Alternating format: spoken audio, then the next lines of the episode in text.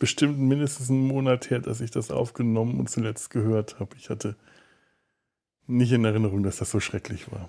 Das war sehr inbrünstig. inbrünstig. Also ich persönlich hatte Pippi im Auge. Das ist einfach so nah am Original gewesen. Du bist so Und leicht. es reicht ja, wenn man die Klänge erkennt. Du bist so leicht zufriedenzustellen. Das, das, so lobe ich mir mein Das Publikum. halte ich für ein Gerücht. Ja, ich hatte auch so ein bisschen das Gefühl, dass Donovan, Donovan durch mein Zimmerchen flog. Herzlich willkommen im Sumpf. Im Sumpf der Musikkritiker. Heute reden wir über das letzte, das letzte Abendmahl, den letzten Mohikaner, die letzte Ausfahrt Brooklyn. Nein, das letzte einer, einer, das letzte, das letzte Exemplar einer, einer aussterbenden Gattung, vermeintlich zumindest, nämlich das letzte Einhorn. Und dazu habe ich zwei Gäste, die ihr schon gehört habt. Zum einen der liebe Tobi, den äh, schon häufiger, und da fällt mir jetzt auch kein le letzter Witz ein. Der letzte Porzer. Der letzte Porzer, der letzte, der letzte Furzer. Ist, ist, Ja, insoweit. und eine erste Stimme, zumindest in diesem Podcast, denn der Rest von äh, Podcasthausen kennt sie schon sehr, sehr lange, weil sie in vielen, vielen anderen wichtigen Podcasts dabei ist. Die gute Mary hat den Weg vom Grauen Rad und noch aus vielen anderen zu uns gefunden. Hallo Mary. Hallo Felo, ja, das ist schön, dass ich auch mal hier bin. Ich glaube, alle anderen vom Grauen Rad waren schon da. Ähm, also musste ich ja, ja. auch vorbeikommen. Ja, es ist echt nicht mehr viel übrig. Ich habe den grauen Rad. Ich, ich, mein geheimer Plan ist es, sowohl den grauen Rad als auch die Rückspultaste äh, zu übernehmen, so nach und nach zu assimilieren. Und dann ist das das letzte ein, äh, der letzte Podcast. Ne? Der, der letzte Podcast, der Podcast, der sie alle hat. Aber Mary, sag uns doch mal, wo wir dich außer dem grauen Rad denn noch so hören können, wenn wir dich Podcast hören wollen. Ähm, natürlich bei Radio Amphipolis, dem deutschen Xena-Podcast, dem einzigen mit mehr als einer Folge, möchte ich hinzufügen, wo ich mit dem Sascha, den man auch aus dem Grauen Rat und noch vielen, vielen, vielen anderen Podcasts kennt, äh, zusammen über unsere liebste Kriegerprinzessin und ihren Sidekick spreche. Genau, und im WhoCast bin ich auch noch hin und wieder zu hören und ja, sonst fast überall, wo man mich mal einlädt. Ja, das, äh, siehst du, das war der Plan. Dass wir dich einladen und dich dann auch hier hören. Ja, cool. Macht ihr im Grauen Rad eigentlich noch? Ich, ich höre momentan so wenig Podcasts, dass ich ähm, das nicht mehr mitbek mitbekomme. Macht ihr da noch irgendwas? Ähm, aktuell ist ja uns, wie soll ich sagen, die Serie ausgegangen. Ja. Äh, wir haben noch so ein paar Nachzügler-Extras äh, und wir arbeiten ein bisschen an einem neuen Projekt. Das wird aber dieses Jahr wahrscheinlich nicht mehr kommen, mh, wo wir uns einem anderen Bereich widmen und dann darauf warten, dass äh, JMS irgendwann den Babylon 5 Reboot macht. Mm, Das wird ja bestimmt kommen. ja, das äh, ist zumindest eurem Podcast dann zu wünschen, dass der Herr das mitbekommt und dann Ich gefälligst spurt. Ich weiß nicht, ob es dem, dem Podcast zu wünschen ist. Okay, Xena ist dieser Fall ja vorübergegangen mit dem Reboot. na gut. Genau, da haben wir jetzt ein bisschen pausiert, weil ich ähm, arbeitsmäßig und gesundheitlich ein bisschen involviert war. Aber da geht es dann auch demnächst weiter mit Radio Amphipolis. Da schneide ich, das dauert immer ein bisschen länger. Wem sagst du das? Wem sagst du das? Ich habe mich gerade zum Gregor in den Podcast eingeladen, einfach nur, damit ich auch mal nicht mehr schneiden muss. Hallo, lieber Gregor. Oh, ja, Gregor ist der Beste. Gregor ist der Allerbeste. Gregor das ist der Allerbeste. wahr. Der aller, aller, aller. Vor allem, wenn er Passfotos macht. Ah, der hat die schöne Passfotogeschichte. So, ähm, äh, wichtige Frage, äh, äh, die sich unsere äh, lieben Zuhörer, wenn sie schlau sind, und sie sind alle schlau, wenn sie clever sind, stellen, was, nein, wahrscheinlich stellt sich das zu diesem Zeitpunkt kein Mensch mehr, der diesen Podcast äh, äh, verfolgt, aber ich stelle sie jetzt trotzdem die Frage, was hat eigentlich das letzte Einhorn in einem Mesh-Podcast zu suchen? Ganz traditionell werde ich jetzt mindestens eine äh, Verknüpfung herstellen, äh, die Mesh mit äh, dem letzten Einhorn verbindet. Und sie werden beide komplett hieb- und stichfest und vollkommen äh, einleuchtend sein. Und wenn ich das sage, meine ich natürlich vollkommen schwachsinnig und an den Haaren herbeigezogen. Zum einen, was ich vorhin schon gesagt hatte, der letzte Mohikaner der letzte Mohikaner, auch der war ein, ähm, ja, ein, ein, ein letztes Exemplar seiner Gattung. Ähm, in dem Roman äh, Der letzte Mohikaner von James Fenimore Cooper gab es eine Figur namens Falkenauge. Das ja. wusste ich mal und hatte mir da auch nie weiter was darüber gedacht, bis ich irgendwann mal in einer ganz anderen Geschichte den Namen dieses Falkenauge, das ist der Trapper äh, äh, Lederstrumpf heißt der, glaube ich, auch auf Deutsch. Mhm. Ähm, bis ich den Namen Falkenauge mal auf Englisch gehört habe und plötzlich gemerkt habe, ach, das ist ja Hawkeye. Hawkeye, da haben ja die meisten Leute heute wahrscheinlich eher Marvel-Assoziationen, aber wir Echt? alten Mesh-Kenner denken da an Hawkeye Pierce. Und ähm, da ist mir dann wieder eingefallen, der ist ja tatsächlich nach diesem Hawkeye aus dem letzten Mohikaner benannt worden. Und ich meine, ich wollte jetzt gerade sagen, das war jetzt die hieb- und stichfestere Verbindung zu Mesh. Aber, naja, ich meine, ähm, ja. Nein, ähm, wir, wir hat, äh, tatsächlich war einer der, der äh, Gedanken, den wir mal hatten, um diesen Film zu besprechen, ähm, mal zu schauen, was die Schauspieler und Schauspielerinnen aus, aus MASH, entweder aus dem Film oder aus der Serie, noch so nebenbei gemacht haben, ob es da auch interessante Filme gab, äh, die man dann mal besprechen kann. Und es gibt einen Schauspieler, der hier im letzten Einhorn eine Sprecherrolle hatte. Und es ist eine grandiose, wenn auch sehr kurze Sprecherrolle. Und das ist niemand anderes als äh, äh, René Auberchonois, der den äh, Star Trek-Fans eher als Odo von Deep Space Nine bekannt ist, der aber im, im ersten Film, also im Film MASH, hat er die Rolle des, äh, äh des, des Camp-Priesters Faser Malkay äh, gespielt. Und das reicht mir dann schon, um über das letzte Einhorn zu reden, einfach weil das letzte Einhorn sowieso ein Film ist, über den ich schon lange mal reden wollte. Und jetzt, wo dieses Hindernis aus dem Weg geräumt ist, können wir über das letzte Einhorn reden, oder? Und ich hätte jetzt einfach gedacht, einige von den Gegenden, wo das letzte Einhorn mit Schmendrick durch die Gegend läuft, sieht nach Sumpf aus. Das außerdem, das außerdem, Filme mit Sumpf drin, wird immer besser. Es wird Viel immer zu naheliegend. Besser. Es ist ja es ist fast, fast zu naheliegend. Der Film ist schon, ach, der ist ja schon viel zu, reden wir über was anderes. Äh, In keinem der Franchises kommen griechische Soldaten vor. Also zumindest keine antiken griechischen. Das wäre auch noch eine Verbindung. Ja, auf jeden Fall. Unbedingt. Ich glaube, wir äh, finden da auch noch ein Dutzend weitere. Die werden immer besser. Lucy Lawless hatte in keinem der Franchises eine Sprecherrolle. Es wird immer besser. Es ja. wird immer besser. Keiner der Schauspieler, nein, möglicherweise, das weiß man nicht, hat auf Babylon 5 irgendetwas zu tun gehabt, aber das, kann, das lässt sich nicht ausschließen. Das müsste man mal herausfinden. Ja, ich bin da ja, ja, nicht genau. so zuversichtlich. Okay, äh, fangen wir mal lieber an, über den Film zu reden, über das letzte Einhorn. Ähm, das ist ein Zeichentrickfilm von, jetzt muss ich mal meine Notizen ganz hochrollen, von 1982, äh, USA, UK, Deutschland und japanische Koproduktion. Ähm, das letzte Einhorn, auf Englisch The Last Unicorn. Der Film ist ähm, 89 Minuten lang. Regie und Produktion hatten Jules Bass und Arthur Rankin Jr. Ähm, die hatten einen sehr eigenen Stil und haben auch noch ein paar andere Filme gemacht. Man hat ähm, sehr unbekannt, aber die einen oder anderen könnten die Hobbit-Verfilmung von den beiden kennen. Ich weiß nicht, ob ihr. Den alten Zeichentrickfilm? Nicht den, ja, den alten Zeichentrickfilm, aber nicht äh, vom Herrn der Ringe, sondern von den Hobbits und vom und die Fortsetzung vom Herrn der Ringe. Also nicht das, was ähm, wie heißt denn der Regisseur, der ähm, den, den Herrn der Ringe verfilmt hat? Jetzt, der lag mir auf der Peter Zunge. Jackson, oder? Nein, nein, nein, ich meine nee, nee, den, die alte Zeichentrickfilmfassung mit dieser ja strangen Technik, die keiner danach mehr benutzt hat und die äh, saumäßig teuer war, glaube ich. Ne? Äh, Rotoskopie, glaube ich. Ja, äh, ja. ja.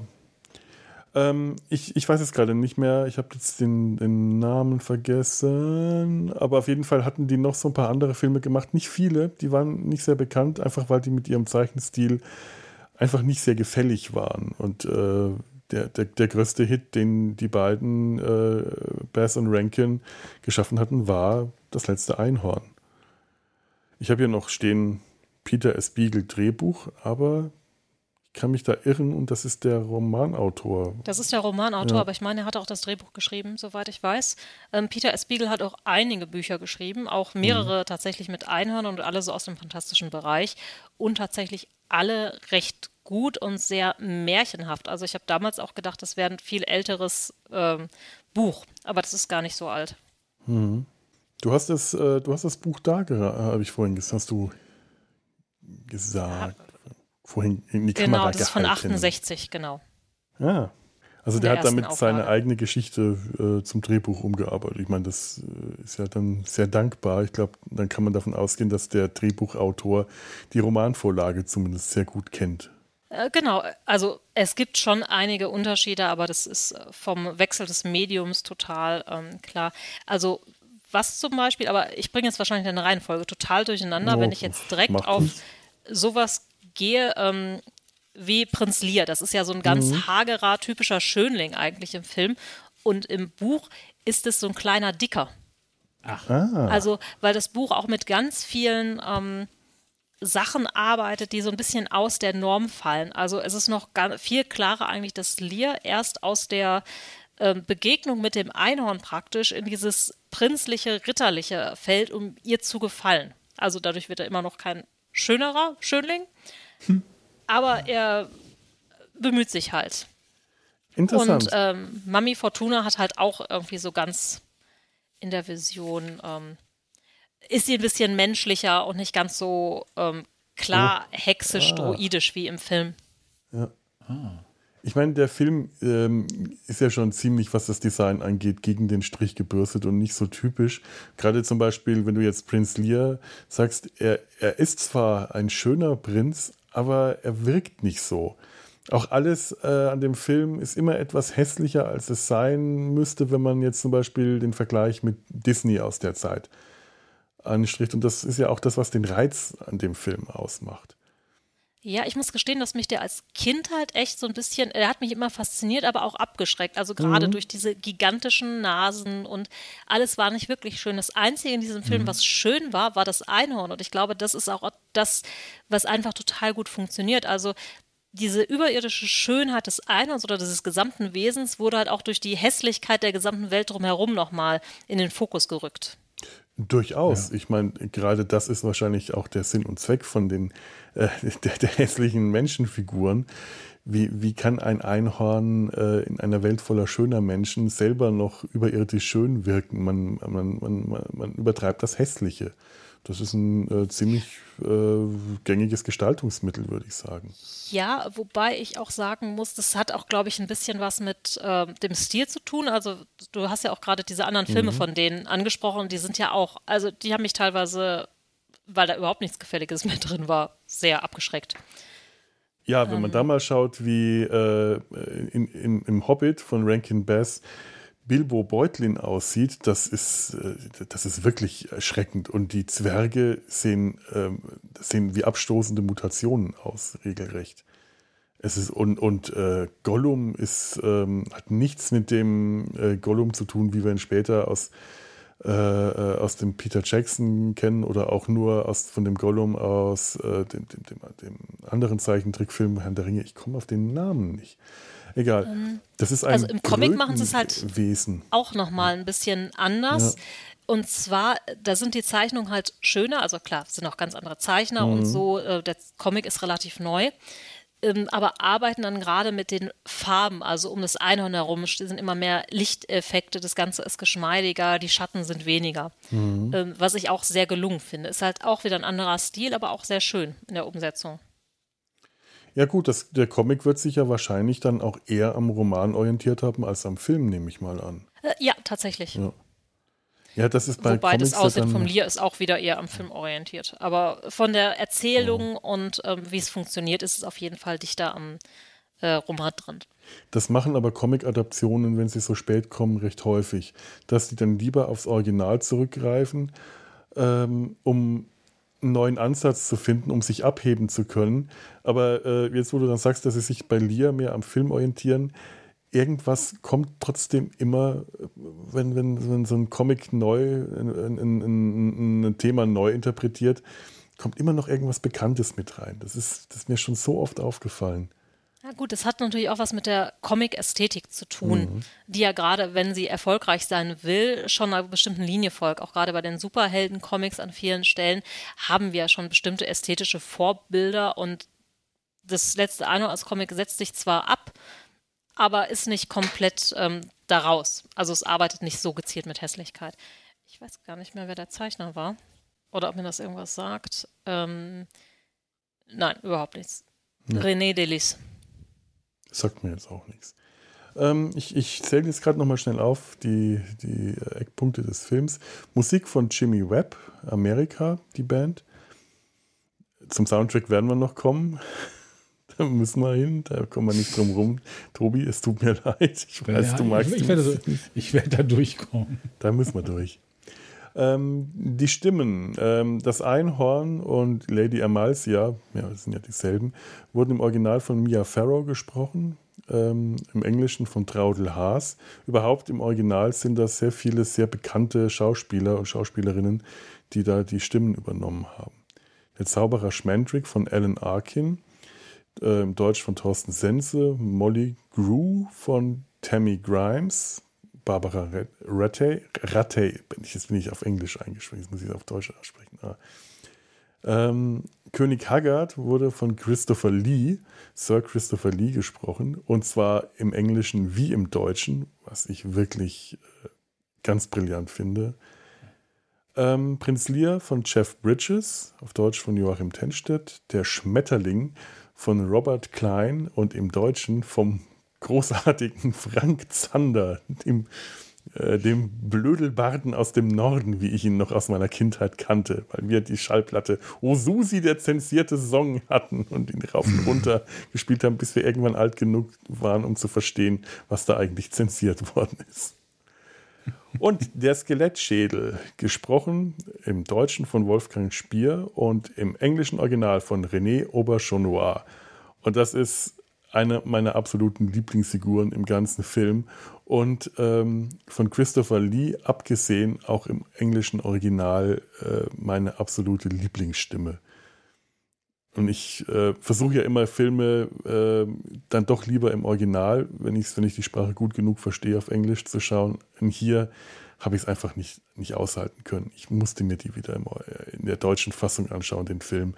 Und habe dann wirklich nur bei René Auberchonois wieder auf die englische Spur umgeschaltet, weil er einfach richtig gut ist. Man merkt, er hat so viel Spaß an dieser relativ kleinen Rolle gehabt. Das war toll. Ja.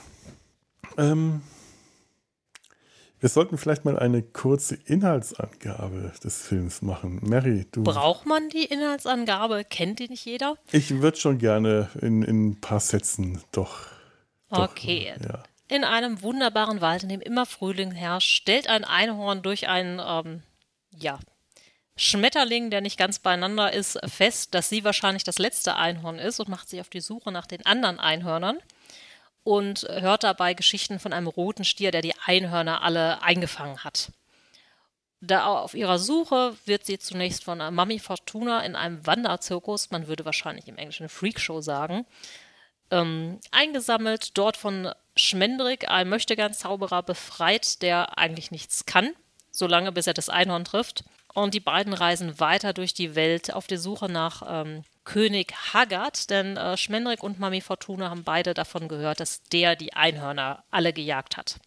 Eigentlich ein typischer. Reisefilm, das Ganze. Sie treffen mhm. dabei noch auf Molly Grew, die eine Räuberbraut war von jemandem, der gerne Robin Hood wäre, aber nicht war. Die nämlich unheimlich gerne ein Einhorn sehen wollte. Ja, und dann kommen sie an Haggards Schloss an oder sind kurz davor mhm. und dann kommt der rote Stier und um das Einhorn zu retten, verwandelt Schmendrick das Einhorn in eine Menschenfrau. Nicht ganz freiwillig, also das, was Schmendrick zaubert, funktioniert nie so, wie es eigentlich sollte. Beziehungsweise er gibt seiner Magie dann, lässt ihr freien Lauf. Und sie werden dann eingestellt an Haggards Hof als Hofzauberer, der nichts kann, weil Haggard, ähm, wie soll ich das sagen, er ist stark depressiv und sein guter Zauberer hat ihn nicht glücklich gemacht und jetzt will er gucken, ob er es mit einem Scharlatan kann und ähm, Das Einhorn jetzt als Lady Amalthea äh, hat er, glaube ich, als seine Nichte ausgegeben. Und Haggards Ziehsohn Lear verliebt sich unsterblich in Lady Amalthea, die langsam in ihrer sterblichen Hülle vergisst, dass sie ein Einhorn ist, weil Unsterblichkeit und sterblicher Menschenkörper verträgt sich nicht so gut. Und ähm, auch als Haggard ihr irgendwann gesteht, dass er die Einhörner alle ins Meer getrieben hat oder dass der er den roten Stier sie hat ins Meer treiben lassen, ähm, ist sie schon kurz davor, nicht mehr zu erkennen, was los ist. Und äh, eine meiner Lieblingsszenen ist dieses im Auge eines Einhorns kann man sich nicht spiegeln, weil man alles sieht, was das Einhorn je gesehen hat. Und ähm, das Zeichen, dass sie jetzt menschlich wird, da kann er sich auf einmal in ihren Augen spiegeln. Und dann kommt diese Szene, die du beschrieben hast, dass sie praktisch den Weg zum roten Stier finden, wo das Skelett praktisch ihnen den Weg durch eine Wanduhr weist.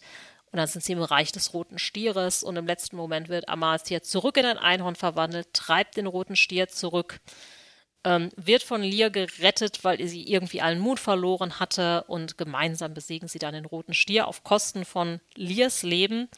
Und alle Einhörner werden befreit. Und das Einhorn als letzte Tat, bevor sie na, zurückkehrt in die Wälder, gibt Lear das Leben zurück.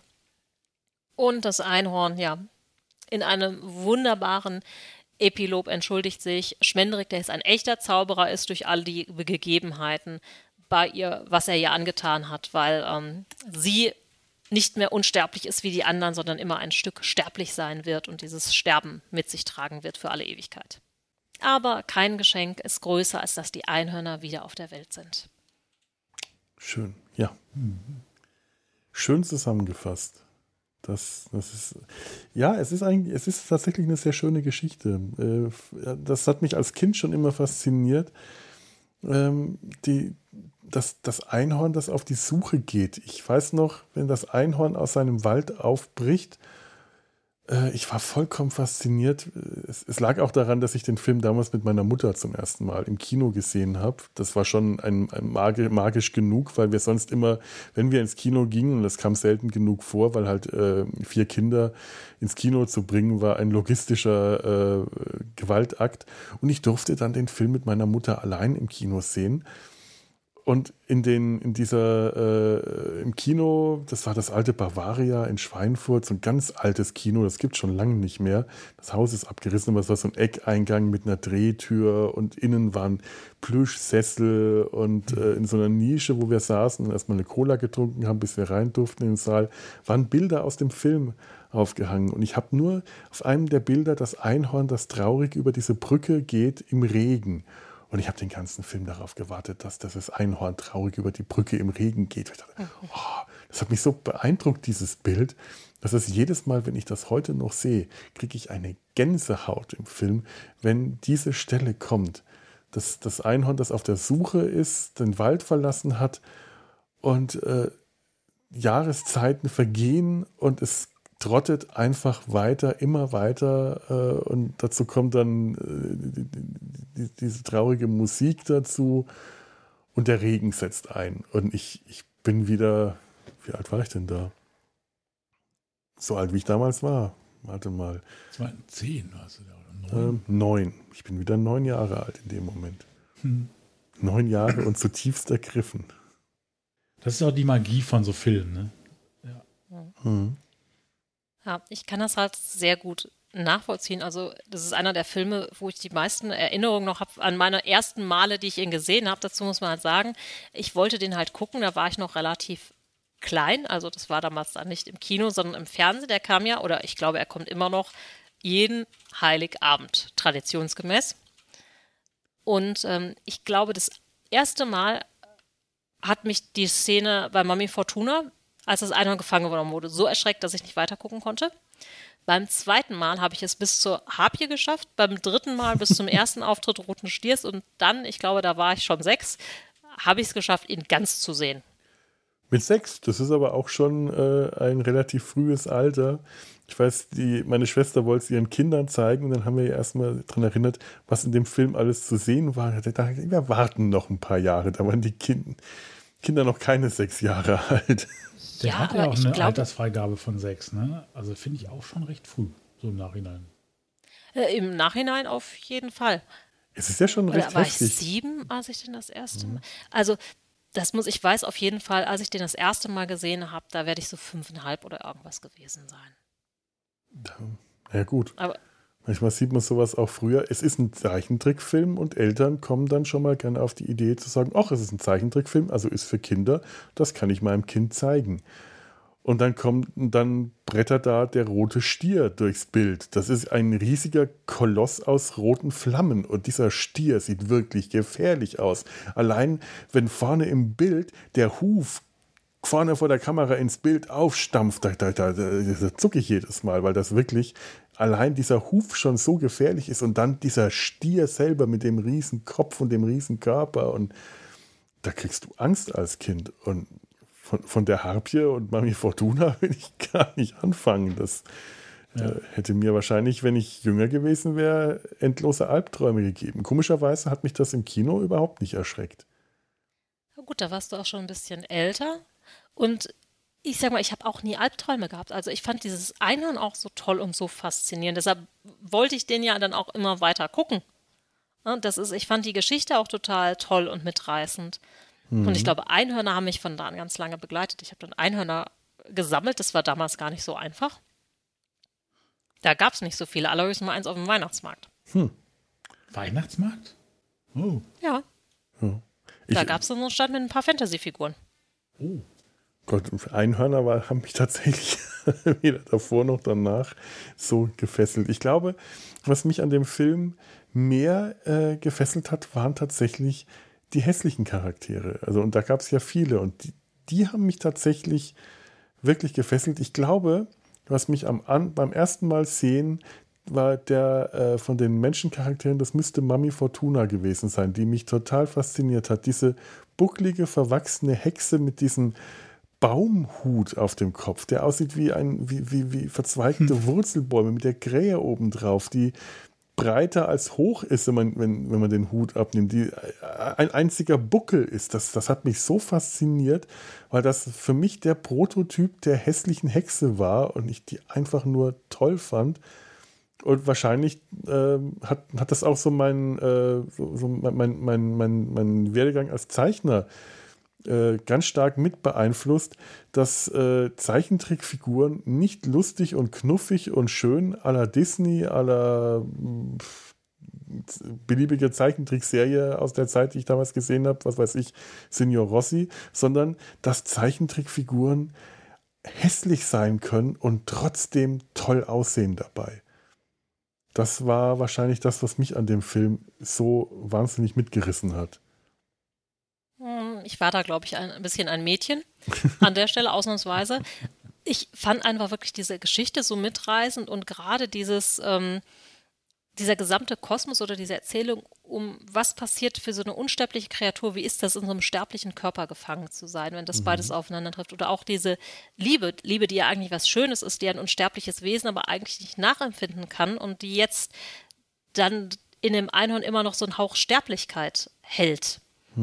Das fand ich waren ganz ähm, faszinierende Gedanken, weil eigentlich kriegt man immer diese Unsterblichkeit als was ganz Tolles, Positives serviert. Aber da war das erste Mal, dass es zeigt, ja, das sind schöne Wesen, aber sie können halt auch eigentlich nichts empfinden, weil sie unsterblich sind. Trotz dieser Schönheit und dieser Ausstrahlung. Dass eine gewisse Leere in ihnen vorherrscht. Ja, das stimmt. Und das, obwohl sie praktisch in ihren Erinnerungen ja das Wesen des Waldes in sich tragen, ne, durch diese Augen, die ja voller Leben sind. Ja, stimmt, wenn man in ihren, äh, ja, es ist schön gemacht, äh, dass sich in ihren Augen das, das Bild des Waldes mit all den Tieren, die sich von ihr verabschiedet haben, widerspiegelt. Übrigens, da waren auch mindestens zwei Dodos unter den Tieren. Das fand ich immer, finde ich immer wieder schön. Also dieser Wald beherbergt tatsächlich ausgestorbene Tierart, die letzten ihrer Art wahrscheinlich. Tobi, hast du den Film vorher ges äh, schon gesehen als, oder hast du den jetzt zum Podcast zum ersten Mal? Nee, ich habe den als Kind irgendwann gesehen. Ich habe keine Ahnung mehr wann. Das muss aber sehr, sehr, sehr lange her sein. Definitiv nicht im Kino, glaube ich. Ich hatte auch gar nicht mehr so viele Erinnerungen. Also klar, Einhorn. Was ich nie vergessen habe, ist der Name Schmendrick. Einfach weil dieser Name so für mich so prägnant war. Und der Flammenstier. Mhm.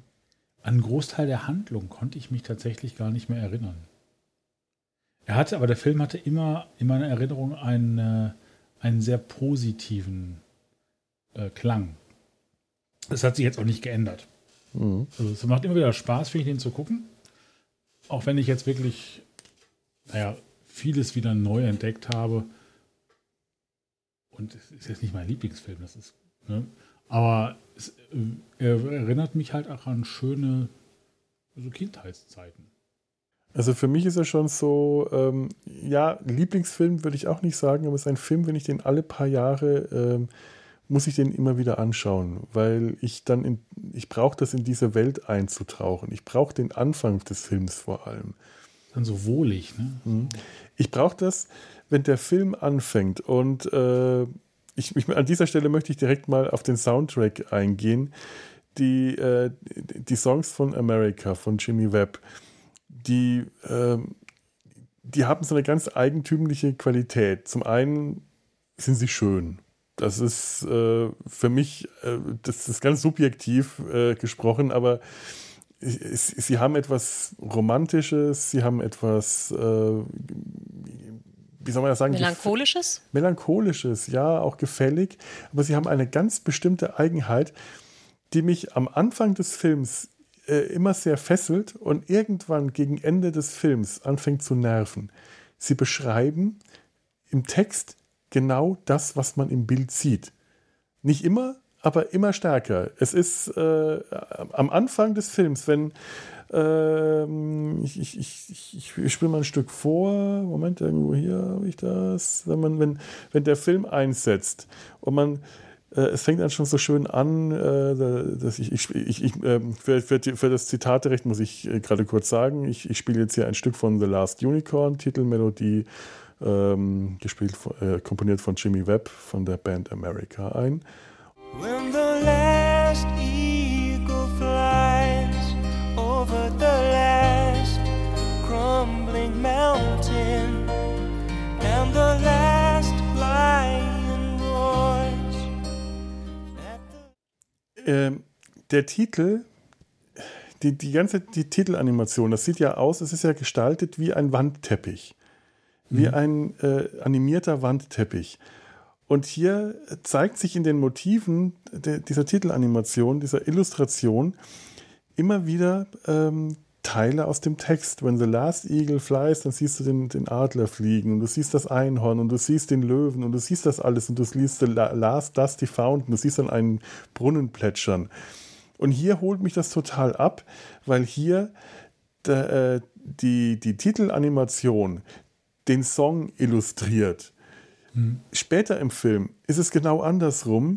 Da kommentiert das Lied was gerade im Film passiert. Es gibt eine Stelle, da siehst du ähm, Narwale und dann hörst du im Film Narwhals lost at sea and never seen again, weil die nur in dieser einen Szene vorkommen. Und du hast dann das Gefühl, äh, du fragst dich, hat jemand, äh, wurde zuerst der Text für den Song geschrieben und dann dem Storyboarder gegeben und der hat gesagt, so, äh, hier, mach mal was draus und bau das bitte alle ein. Oder der Storyboarder hat ähm, ein schönes Storyboard gezeichnet und ein paar schöne Details reingebracht oder vielleicht hat der Designer die ersten Entwürfe gebracht und Jimmy Webb hat dazu den, äh, den Text geschrieben oder ich weiß nicht, ich, ich glaube gar nicht mal, dass der Text von Jimmy Webb ist.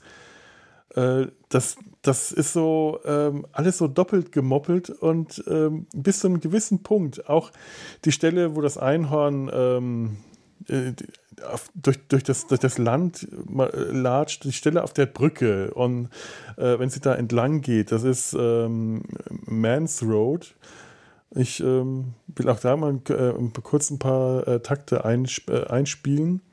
The rain comes dreary, but there's no shelter I have found.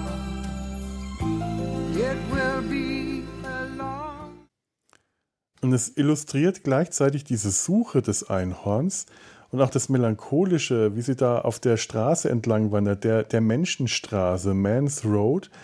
Gleichzeitig hast du aber an der Stelle, wo er sagt, dass der Regen einsetzt, setzt der Regen ein. Und ich, ich finde keinen Unterschlupf. Und es, es, es beschreibt zum Teil wirklich Wort für Wort, was gerade in der Szene passiert. Und bis zu dem Punkt nehme ich das noch total gerne mit, weil das, was gerade gezeigt wird, ist einfach wunderschön. Später, wenn, wenn, äh, wenn sie auf äh, König Harkard Schloss sind, fängt das an, mich anzustrengen. Das ist vielleicht dann einfach subjektiv, dass ich äh, mit Prinzen und Prinzessinnen nicht so äh, gut klarkomme und schon als Kind äh, das, das, das nicht so mochte. Ähm, aber äh, hier finde ich, also äh, am Anfang zumindest, gefällt mir das noch sehr gut. Finde ich das ein sehr schöner, äh, schön, schöner Stil. Wie, wie, ist das bei euch? Ich, mit der Musik. Also ich finde die Musik total schön. Oder vielleicht sollten wir erst Tobi als Gegengewicht hören. Nein, es ist, es ist schön. Ähm, ja, es ist, es ist schön. es ist nicht so die Musik, die ich präferiere. Lass es raus, Tobi. Lass alles raus. nee, ich will das ja auch nicht schlecht reden. Das wäre wär auch doof. Ähm, nee, es, ist, es passt zum Film. Es, also, und auch das ist halt ein Musik, ich sag mal, aus meiner Kindheit. Auch wenn ich sie jetzt nicht so äh, immer parat hatte. Aber das, daran erinnert man sich halt. Und wenn man dann halt die Bilder mit der Musik halt hört oder sieht und hört, dann versetzt es mich halt dann auch wieder in die Zeit zurück. Ich würde mir das jetzt nie freiwillig anmachen. Ja, aber ich habe jetzt auch ehrlich gesagt nie so den, diesen störenden Part gesehen zwischen, ich habe es jetzt auch nur einmal zuletzt geguckt, äh, dass die Musik halt die Geschichte oder die Bilder noch kommentiert quasi war mir in dem Fall dann das eine Mal ziemlich egal. Das wäre mir früher also, natürlich auch nie aufgefallen, ja. weil ich als Pimp nicht auf die englischen Liedertexte achten konnte. Das habe ich auch erst irgendwann sehr viel später gemerkt, als ich da mir der englischen. Sprache mächtig war und dass mir das dann aufgefallen ist. Da muss ich ganz ehrlich sagen, das hat mich nie gestört, also bis heute. Und ich habe den Film bestimmt, also überlegen, jedes Jahr mindestens einmal, eher zweimal. Äh, also ich habe ihn bestimmt so 30, 40 Mal gesehen. Okay. Würde ich jetzt mal so über den Daumen peilen, weil das für mich wirklich, also bei mir ist es einer meiner Lieblingsfilme und es ist vor allem wirklich ein viel gut Film. Also wenn es mir dreckig geht, gehört das zusammen zum Beispiel mit der letzten Folge Babylon 5 oder Stardust von Neil Gaiman so zu den Filmen, die ich mir reinziehe. Das ist eine sehr kuriose Mischung aus Filmen, muss ich dazu sagen. Ähm, aber das ist für mich halt ganz viel Kindheit natürlich. Und erstmal in allen Zeichentrickfilmen, also auch bei den Disney-Filmen, hast du das ja, dass illustriert wird, äh, nicht nur in der, im Gesang, also Gesang und Bild sind ja aufeinander abgestimmt. Ich glaube, ja. bei Disney war das tatsächlich so, dass die Lieder erst komponiert wurden und dann wurde gezeichnet. Ich bin mir nicht mehr hundertprozentig mhm. sicher. Und das könnte ich mir da in dem Fall halt auch vorstellen. Und ich finde, dass es eigentlich eine schöne harmonische Einklang ist. Und es ist ja letztendlich eigentlich als Kinder- und Jugendfilm erstmal gedacht. Also vor allem in der damaligen Zeit, wo wir jetzt noch nicht in so einer von Animes beherrschten Welt leben wie heute, wo es schon viel klarer ist, dass Zeichentrickfilme auch ab 16 sein können. Mhm. Also in der Produktion damals ja. haben, hat Deutschland wahrscheinlich eher gedacht, ah, wir machen einen schönen Kinderfilm. Wahrscheinlich, ja. Ja. Na, und die Musik von Amerika ist für mich halt auch sowas total Berührendes. Also ich hatte direkt wieder, wirklich, also ich habe Pippi in den Augen, sobald das The Last Unicorn die ersten Takte gespielt werden, das kriegt mich total. Weil auch einfach dieses Bild, was transportiert wird, ja. ähm, was sich ja durch den ganzen Film zieht, dieses, na, am Ende aller Zeiten steht dieses Einhorn, das ist immer noch da, ne? wenn die Menschen nicht mehr da sind. Und eigentlich ist es was sehr Einsames und sehr Trauriges, was ja auch sich durch diesen ganzen Film zieht. Das Einhorn ist ja letztendlich allein. Also selbst unter ihren ihresgleichen ist sie am Ende allein. Ja.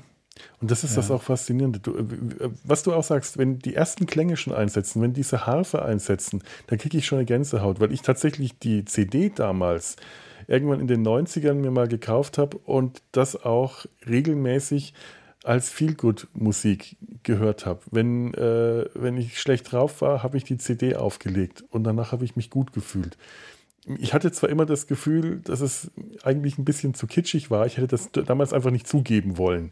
Ich hätte mich uncool gefühlt, aber ich habe sie so oft gehört. Hm. Und ähm, was du gerade sagst, das Letzte, es ist das Letzte, wenn alles vorbei ist. Ich muss mich da gerade selber etwas widersprechen, denn du hast recht. Im Text zum Titel wird eigentlich etwas anderes erzählt, als das Bild erzählt. Das Bild illustriert das zwar, aber auf eine andere Weise. Mhm. Denn der Text vom äh, Last Unicorn, der erzählt wirklich eigentlich von einer Welt, die vergangen ist. Die, die Berge sind, äh, sind zu, zu, zu, abgetragen, The Last Crumbling Mountain The Last Eagle Flies, es ist alles wirklich am Ende. Diese Welt besteht nur noch aus Schutt und Asche und Staub und zerfällt. Aber das letzte Einhorn steht da am letzten verstaubten Brunnen, es ist nichts mehr übrig. Und ähm, die Bilder erzählen das nicht. Die Bilder zeigen eigentlich noch eine schöne, blühende Welt.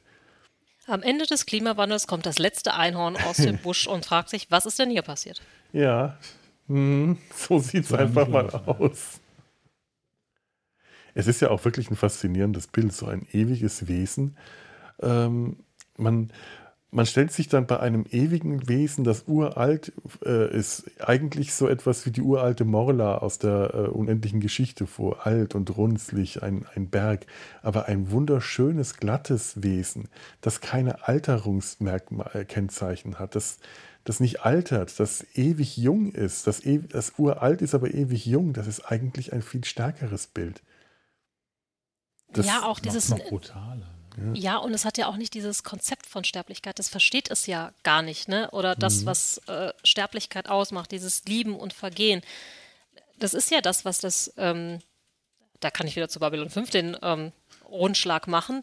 Äh, da gibt es ja diesen uralten, allerersten ne, Charakter, der dann sagt, ne, die jüngeren Völker, die sterben, denn nur wenn du stirbst, hat Liebe was Bedeutung. Nur dann ist Liebe ewig. Ja, und das ja. ist ja mhm. eigentlich genau die Thematik, die du auch in diesem Film findest. Ja, das stimmt. Und mich erinnert das unheimlich in seiner Botschaft äh, an einen Comic, den ich sehr, sehr liebe und den wahrscheinlich keiner von euch kennt, weil er euch wahrscheinlich auch zu hübsch ist. Mhm. Ähm, Elfquest im deutschen Abenteuer in der Elfenwelt. Und da gibt es diesen, die Elfen sind halt auch mehr oder weniger unsterblich. Mhm. Ähm, und die, die sterblich sind, die leben nur im Jetzt. Das heißt, die haben auch kein Konzept von einem Ende. So, und insofern unterscheiden die sich alle von den Menschen. Und ein Charakter, der alles verliert, der lernt irgendwann, der ist der Erste, der die Jahre zählt weil er hofft, dass das, was er verloren hat, wiederkommt. Und der sagt dann irgendwann, du hast, als er den, der sein Unglück verursacht, trifft, du hast mich menschlich gemacht, weil auf einmal konnte ich die Jahre zählen und du hast mir was gegeben für alles, was führt. Und ich habe diesen Charakter immer sehr mit dem letzten Einhorn in Verbindung gebracht, weil du hast beides Male unsterbliche Charaktere oder Charaktere, für die Zeit eigentlich keine Rolle spielt. Die kennen das Konzept nicht, dass etwas vergeht. Und durch einen Umstand von außen kommen die in eine Situation, wo es auf einmal doch eine Rolle spielt und das zerstört eigentlich ihr gesamtes Wesen. Also keiner von denen kann je wieder komplett glücklich werden. Hm. Ja. Sie haben in den Abgrund geschaut, gewissermaßen. Ja. ja. Hm. Ja, ähm, ähm, Elfquest, ähm, ich, ich kenne es nicht gut, aber ich habe ein paar ähm, Ausgaben gelesen, ist schon länger her, hat, hat, mir durchaus gefallen. Also ich bin nicht gegen äh, äh, schöne Comics per se. Es ist ähm, bei, bei Comics wie bei Filmen, wie bei allem, ähm, nicht unbedingt die Form, die es ausmacht. Es ist ähm, die Kombination aus Form, Inhalt, aus äh, allem zusammen. Und Elfquest wollte ich mir tatsächlich schon lange mal wieder ähm, mal aus der Stadtbücherei ausleihen. Da haben die, glaube ich, ziemlich viele Bände davon. Ich bin im Besitz von allem, was jemals veröffentlicht wurde von Elfquest. Das ist das relativ viel. Erstaunt mich jetzt nicht. Ich kenne es tatsächlich nicht.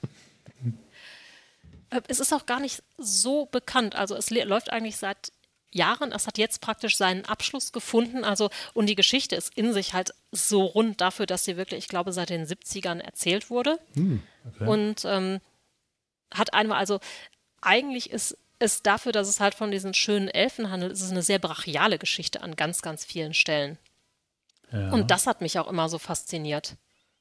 Ja, das hatte ich auch so ein bisschen, äh, das hat mich tatsächlich auch, ich, ich, weiß nicht mehr, was es war. Also es ist wirklich sehr lange her, dass ich mal äh, ein oder zwei Bände oder ich weiß nicht, was ich da in der Hand hatte, aber ich habe auch gemerkt, das ist nicht schön, das ist nicht lieblich, das wirkt nur auf den ersten Blick so.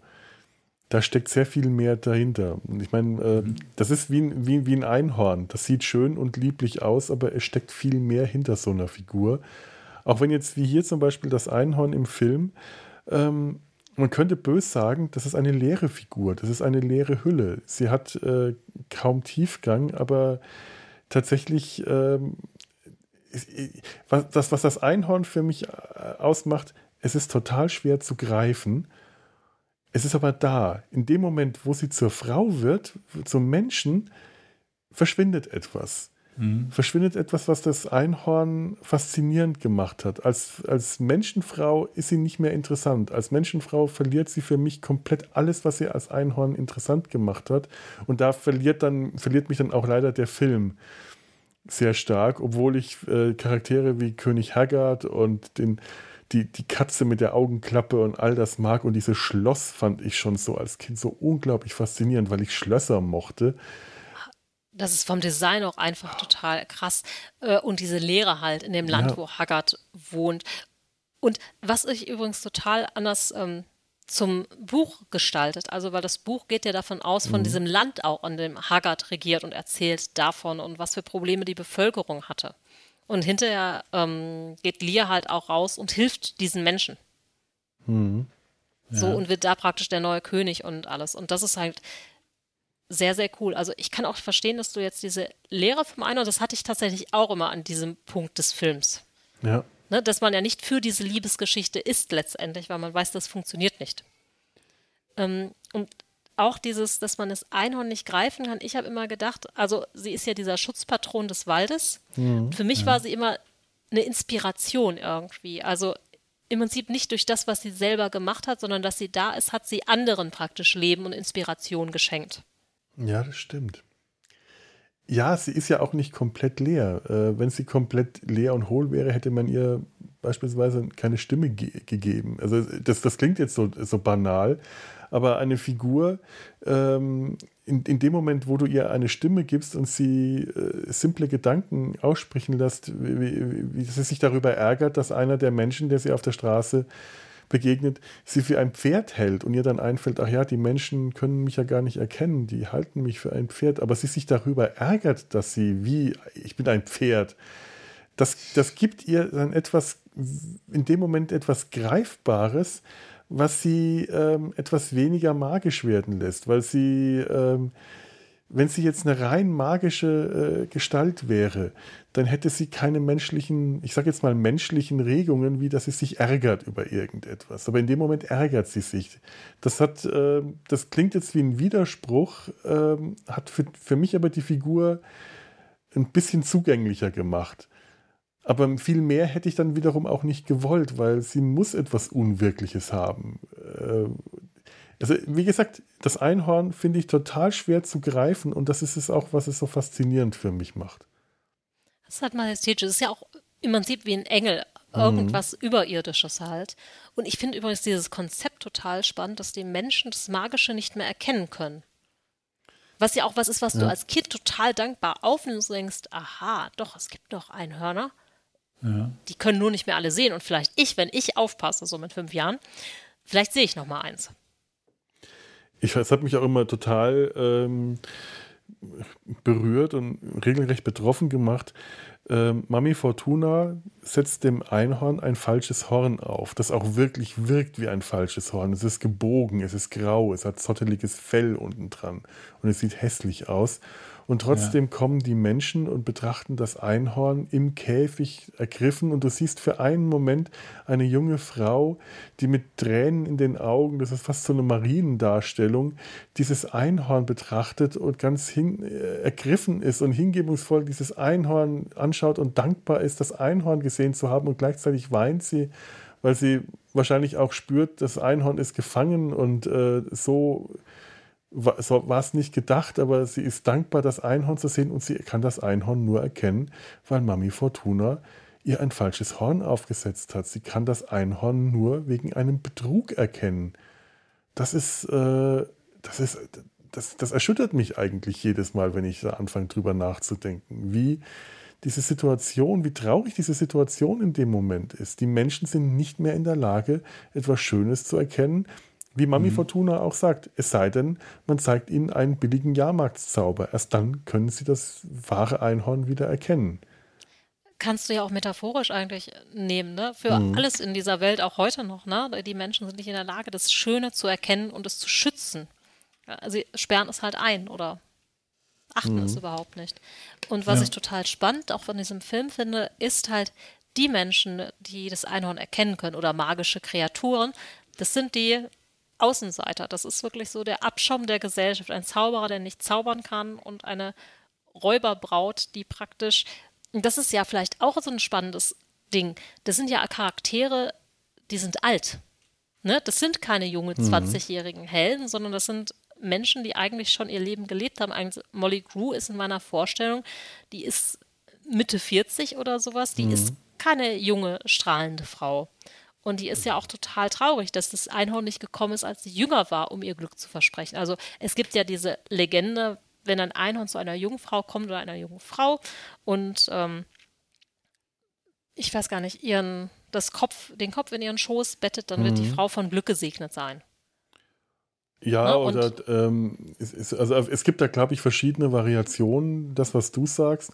Oder auch, dass man ein Einhorn nur dann fangen kann, wenn eine Jungfrau äh, das Einhorn anlockt, weil dann das Einhorn kommt und der Jungfrau den Kopf in den Schoß legt und so. Aber äh, das Einhorn und die Jungfrau, die gehören in der Mythologie wirklich zusammen. Die, die so, bilden eine Einheit. Genau, und Molly Grew ist ja keine Jungfrau mehr. Definitiv nicht. Das kann man relativ klar sagen. Und ähm, sie sieht es ja tatsächlich im Gegensatz zu dieser jungen Frau, die Wein und Tränen in den Augen hat, oder auch Schmendrick, der das Einhorn sehr ehrfurchtsvoll behandelt, beschimpft sie es ja erst. Mhm. Ne, weil sie sich verspottet vorkommt, dass das Einhorn jetzt da ist. Praktisch, wo ihr Leben gelaufen ist. Ja. Ja. Und am Ende findet sie ja eigentlich trotzdem dann noch ihr Glück, weil das ist die Liebesgeschichte, auf die keiner achtet ähm, weil Schmendrick und Molly Groove finden ja am Ende zueinander, auch Die wenn es nur so zusammen, ganz dezent ja.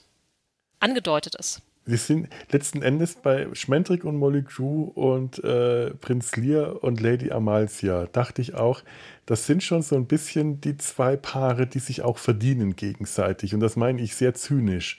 Denn äh, das sind beides keine idealen Paare. Die beiden schönen Menschen kommen zusammen, sind aber eigentlich beides ziemlich hohle Früchte.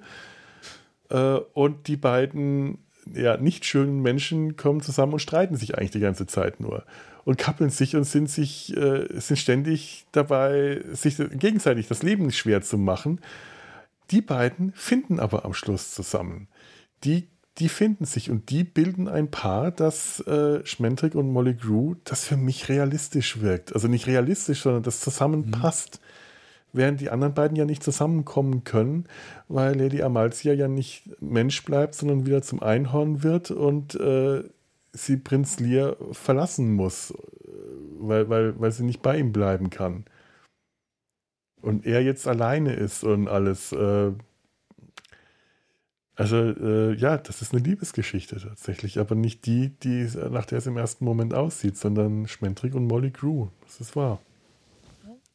Ich muss mir kurz mal eine Lanze für Lear brechen, der im Buch halt echt ein bisschen mehr Tiefgang hat als im Film. Aber das ist, glaube ich, auch einfach der Zeit des Zeichentricksfilms in dieser Ära geschuldet. Hm. Wo man gar keine Zeit mehr hatte, nachdem das eine oder am Anfang des Films zehn Minuten durch die Gegend läuft, was auch der bessere Teil ist. ähm, am Ende noch zu zeigen, wie sich Lear politisch im Dorf engagiert. Ja, schon allein, weil es da kein Dorf gab. Das ist ja auch im Film etwas eigenartig. Dieses Land ist wirklich komplett leer und kahl. Da ist nichts und niemand, wovon die überhaupt leben, die Leute auf dem Schloss. Und das sind ja nur eine Handvoll Leute, von denen man auch, glaube ich, höchstens die Hälfte sieht.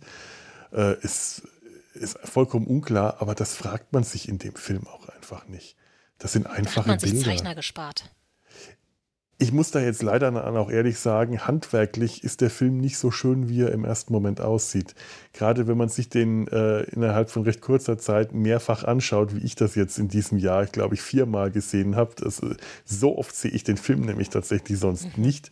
Da fällt einem dann schon auf, dass der Film gegen Ende des Films immer schlampiger produziert wurde. Die Animationen werden immer, ähm, immer schlechter, die Gesichter wandern. Das ist so, das, das ist so der, der Fachbegriff, wenn den, der, zumindest der bei uns in der Firma angewandte Begriff, wenn, ähm, wenn ein Gesicht bei einer Kopfdrehung sich die Proportionen, die Augen, Nase, Mund äh, verschieben, ganz einfach, weil man sich nicht die Zeit nimmt oder sich die Zeit nehmen kann, ähm, für äh, zehn Phasen äh, einen Tag Arbeit rein zu investieren, sondern das schnell machen muss und dann sieht man das in der Animation. Also da merkt man, da ist denen das Geld ausgegangen. Man merkt es an so vielen anderen Dingen auch, wie ganz am Schluss, am, am Schlusstitel hat man vollkommen unmotivierte Kamerafahrten über den Wald. Am Anfang sieht das alles wunderschön aus. Die ganze Anfangssequenz ist ein reiner Traum. Und am Schluss fährt die Kamera mal hierhin, mal dahin, mal dort und Schnitt und weg. Und ich, ich sitze da jedes Mal total verstört da und denke mir, dieser Film ist wunderschön. Warum schafft der Film das nicht bis zum Ende? Und es ist halt wahrscheinlich produktionsbedingt. Den meisten wird es nicht auffallen, weil der Film einen wahrscheinlich bis dahin einfach so gefangen genommen hat, dass man darüber hinweg sieht. Leider ist, ist mir das mittlerweile nicht mehr möglich. Ich muss gestehen, dass ich da gar nicht so drauf geachtet mhm. habe und mich würde eigentlich die Produktionsgeschichte dahinter mal interessieren, aber ich habe da auf Anhieb auch gar nicht so zu gefunden, weil das natürlich in so eine Ära gehört, wo es, ähm, wo sowas gar nicht so festgehalten wurde. Ne? Mhm. Ne? Klar, über Disney gibt es unheimlich und wahnsinnig viel und die verschiedenen Produktionssachen. Jetzt kannst du auch daneben legen, so Sachen wie Aristocats und so, die sind ja auch in einer Epoche gemacht worden, wo Disney kein Geld hatte, aber das Niveau ist natürlich ich will nicht sagen gleichbleibend schlecht, ähm, auf einem gleichbleibenden Basic Level, wo man einfach eine Geschichte erzählt und praktisch versucht, den Film günstig zu machen. Man hatte bei Disney einen Stall von festen Animatoren, die ihren Job so gut beherrscht haben, äh, dass es nicht aufgefallen ist, wie schlecht und schlampig in der Zeit die Filme produziert wurden. Wenn man es weiß, äh, sieht man das, weil so viel gereused wurde und ja. schlampig äh, äh, animiert wurde. Ähm, also der, der, Albtraum ist für mich immer Robin Hood, wenn man irgendwann mal anfängt, ähm, die Anzahl der Ringe und Finger von Prinz Johns Händen in der Sequenz zu zählen, äh, mit den, äh, wo äh, äh, Robin Hood und Little John sich als Wahrsagerinnen verkleiden. Von jeder Szene zur nächsten hat Prinz John unterschiedliche Anzahl von Fingern und Ringen. Und die Ringe haben manchmal die Steine noch drin, manchmal sind sie draußen.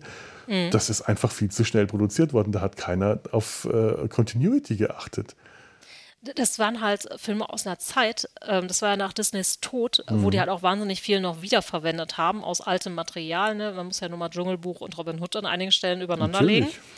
und das äh, trifft ja auf alle Filme aus dieser Ära zu, wo die Disney-Studios, das muss man, das kann sich heute keiner mehr vorstellen, kurz vor der Pleite standen, über ja. mehrere Jahre hinweg, bis dann irgendwo um die 90er rum wieder der Aufschwung kam. Ne? Dass heute Disney die halbe Filmwelt gehört, weiß mhm. wahrscheinlich jeder. Aber das war mal eine Zeit lang, es war kurz vor dem Aus. Mhm. Und mit dem Niveau hingegen hat das letzte eine wieder sehr hohes Niveau. Ich glaube, du merkst gegen Ende des Films nicht, weil der insgesamt am Ende sehr dreckig wirkt. Ja, also. Aber da ist natürlich auch, auch viel wiederverwendet worden. Mir ne? ist das aufgefallen, aber den meisten wird es nicht auffallen. Selbst wenn ich das jetzt sage, werden wahrscheinlich die meisten das nicht mehr nicht sehen, weil der Film ähm, wirkt nicht so. Äh, das, das, der hat eine ganz eigene Wirkung, der nimmt einen gefangen. Übrigens ähm, zum Thema Disney aus der Zeit, wenn ihr äh, Disney Plus habt, empfehle ich euch Waking Sleeping Beauty. Eine großartige Dokumentation über diesen zweiten Aufschwung in den 90er Jahren mit ähm, Ariel und den Filmen, die dann kamen, die Disney wieder aus diesem Loch rausgeholt haben. Fantastische Dokumentation und sehr ungeschönt sehr, sehr gnadenlos und ehrlich. Wirklich absolut zu empfehlen. Da weiß ich ja, was ich nachher noch gucke. Mhm. War das mal auch auf Arte, kann das sein, so als Zweiteiler? Ja, ja, das kann durchaus sein. Der das lief, zum, der, der lief am Anfang, spannend, ja. ja. der, der lief am Anfang nur auf Festivals, bis Disney irgendwann gesagt hat, okay, wir stehen dazu, so war das damals, wir nehmen mhm. den jetzt offiziell in unser Programm auf. Und äh, das sind alles Originalaufnahmen aus der Zeit äh, und, und, und geht zum Teil recht gnadenlos äh, damit um, wie damals Disney seine Leute behandelt hat und so. Also Disney hat da schon äh, in Kauf genommen, einen ziemlichen Image-Knick abzubekommen mit diesem Film. Und die haben es trotzdem gemacht. Und das finde ich, äh, muss man an diesem Konzern, dem man gerne so alle Übel der Welt äh, nachsagt, doch äh, an Ehrlichkeit auch äh, zugute halten. Oh, ja, so muss ich halt auch ganz ehrlich sagen. Also Disney Natürlich, also alle großen Konzerne, die sowas gewahrt haben, haben Dreck am Stecken in Natürlich. irgendeiner Art und Weise. So, und für mich ist Disney an ganz vielen Stellen, also vor allem das alte Disney, obwohl Disney bestimmt kein netter Mensch war, mhm. ähm, trotzdem eine Inspiration und da sind so viele visionäre Sachen einfach passiert. Natürlich. Und da passieren auch heute noch visionäre Sachen, auch wenn ich manchmal das Gefühl habe, ey, Hauptsache das 300. die 300. Aufbereitung von irgendwas, wo ihr schon mal Geld mit verdient habt. Ähm, Trotzdem passieren da ja noch tolle Sachen. Natürlich. Schau mal, äh, ich wäre nicht Trickfilmer geworden, wenn es Walt Disney, wenn es die Disney-Filme nicht gegeben hätte. Das hat mich geprägt, das hat mich mitgenommen. Das ist, und ich hatte auch die Zeit, in der Disney für mich ähm, das, das allerletzte war, wo ich gesagt habe, Disney bloß nicht, niemals erwischt werden, mhm. wie ich einen Disney-Film anschaue. Und das war ironischerweise gerade zu der Zeit, als Disney seinen Aufschwung hatte, als Ariel und Die Schöne und das Biest und all das rauskam. Die habe ich zum Teil bis heute noch nicht ganz gesehen, weil ich diesen Widerwillen von damals, als ich gerade mit dem Studium angefangen hatte und mich als der große Künstler gefühlt habe, bis heute noch verspüre. Und ich weiß noch, wie wir im, äh, in, in Annecy auf dem Trickfilmfestival im Kino saßen und Waking Sleeping Beauty gesehen haben. Und wir saßen da, äh, ich weiß gar nicht mehr, wer so alles dabei war, aber ne neben mir saß Harald Siepermann leider mittlerweile verstorben, ähm, auch ein Disney-Zeichner, ein ah. Deutscher, der ähm, unter anderem der Erfinder von einer Nicht-Disney-Figur von Alfred Jodokus Quack war. Ach. Und der hat sehr viel Character Design für Disney gemacht. Bärenbrüder oder für Tarzan oder äh, der hat ähm, den, wie heißt der kleine Drache von ähm, Mulan? Mushu. Mushu, der stammt, äh, der stammt von ihm. Und um uns herum die ganzen, äh, äh, ganzen Animatoren und Animatorinnen gehen voll ab, weil die alle so mindestens zehn Jahre jünger waren als ich. Und all diese Zeit haben die noch so, äh, da haben die noch Kindheit miterlebt.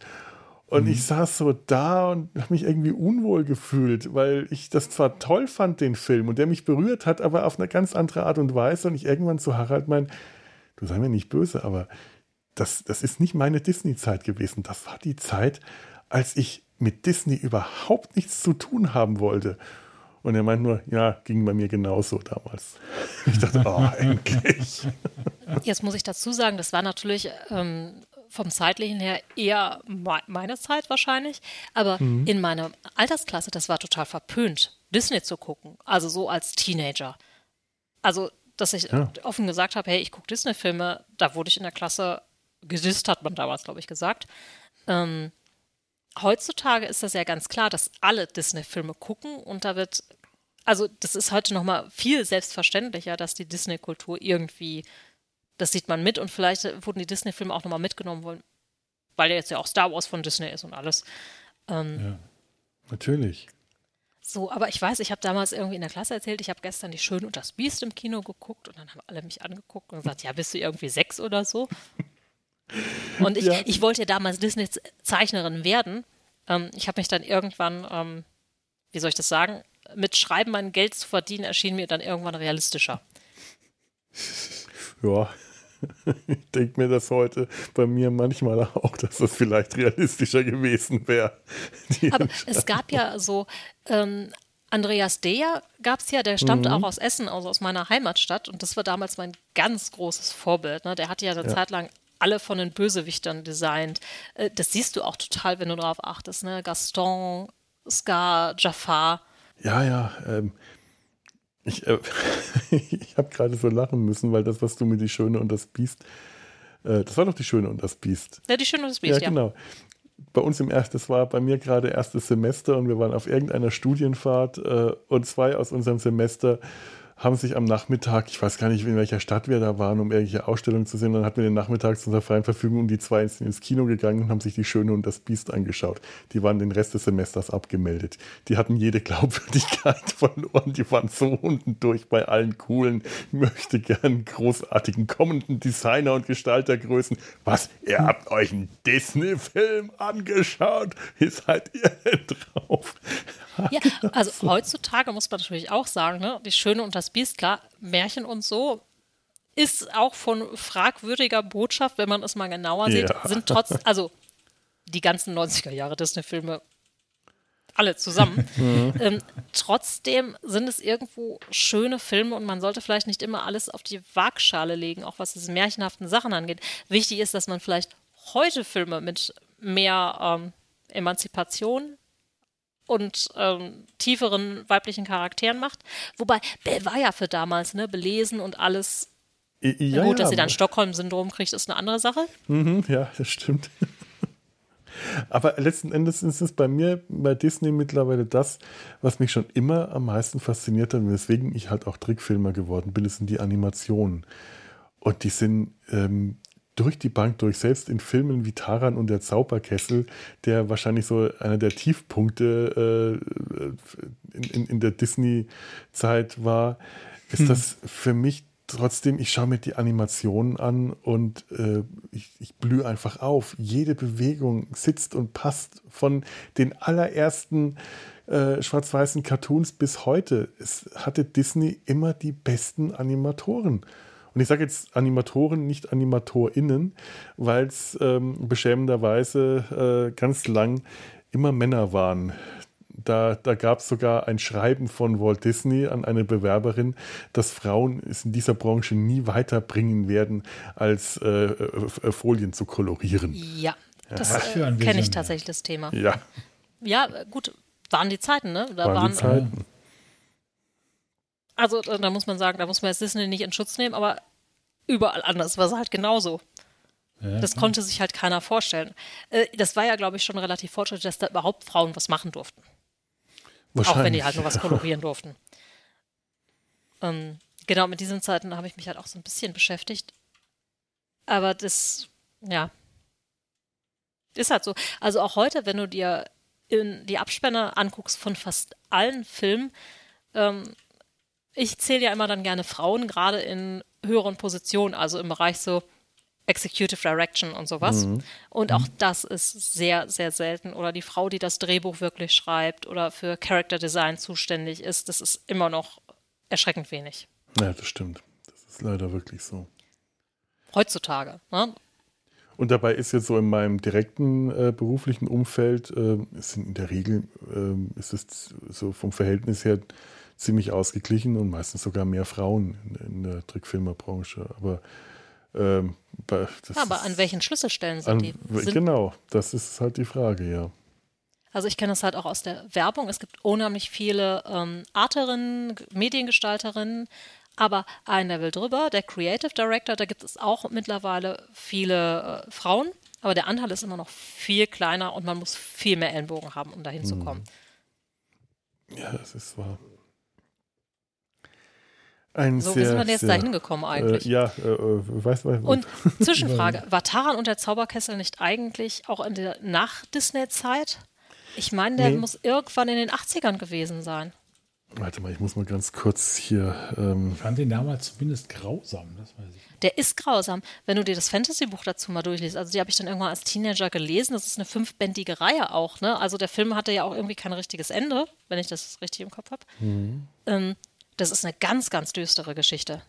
Also eigentlich eher für ja, mit Teenager. Zombies und all sowas, ne? Also, Ja, ja. ich von 85 ist ja. Da, ja, genau, nach und der Disney. Zauberkessel, das müsste so der letzte Film äh, gewesen sein, bevor es dann wieder nach oben ging. Das war der Film, der an der Kinokasse, und das weiß ich auch aus dem äh, Waking Sleeping Beauty, äh, gegen den Glücksbärchi-Film abgestunken ist. Ich habe den Glücksbärchen-Film geliebt. Das war der erste Film, den ich im Kino gesehen Ich habe. wusste bis gerade gar nicht, dass es den gibt. Ja, siehst du? Siehst du, du bist auch lieber in den Glücksbärchi-Film gegangen. Ich durfte noch gar nicht in Taran und der Zauberkessel. Ich habe das später, da war ich ein paar Jahre älter, dann mit großen Augen in der Videothek mir das Plakat angeguckt. Und äh, da hat mich meine Mutter echt weggezogen. Sowas kommt hier nicht. Also sowas gucken wir nicht. Da waren ja ganz viele Skelette und so auf diesem Plakat. Und das sah Ja, echt düster aus mit so ganz giftgrünen Tönen.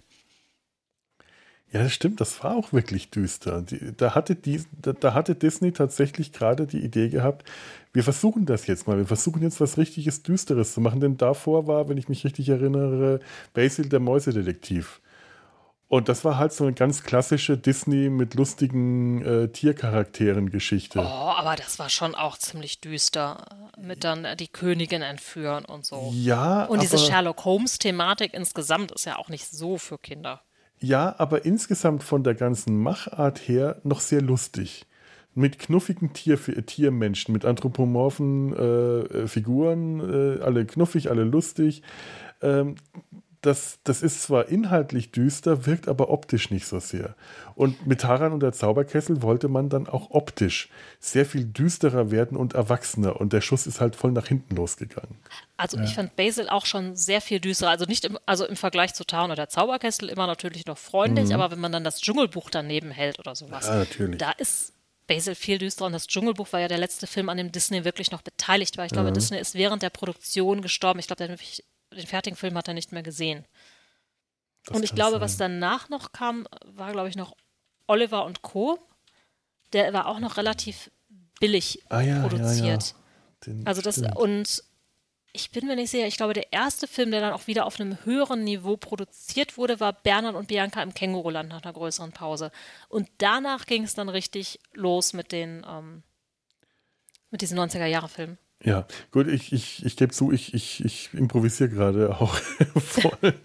Ich weiß es tatsächlich nicht genau. Also ähm, ich bringe da wahrscheinlich einiges durcheinander und bringe Filme aus. Ich weiß nur, dass Taran und der Zauberkessel noch aus der Zeit war, bevor der Aufschwung dann kam. Also das war so gerade Disney ziemlich im Niedergang mit Taran und der Zauberkessel. Das Also kann ich mich, zumindest ja. sagen. Für mich wurde Disney wieder interessant mit Ein Königreich für ein Lama. Ja, tatsächlich äh, war das auch der Film, bei dem ich wieder eingestiegen bin. Da wurde nicht gesungen. Das war Slapstick, das, genau. äh, der war irgendwie unterhaltsam. Hat mich damals als, ich weiß nicht, wie alt ich da war, alt unterhalten. Ja, du hast mir doch Ich- gesagt, da wäre Musik in diesen Hügeln. Ich bin jetzt durch diese ganzen Hügel geschleift worden und es ist nicht ein einziges Mal gesungen worden. und Sting hat einen ganzen Soundtrack zu dem Film komponiert, der nie rauskam. Bitte was? Ernsthaft? Das wusste ich gar nicht. Ja, ja, Ich weil, es weil im Film zuvor, das war Tarzan, ähm, das, äh, bei Mein Oh König Gott, der so Löwen, furchtbar. Elton John und Tarzan, äh, Phil Collins.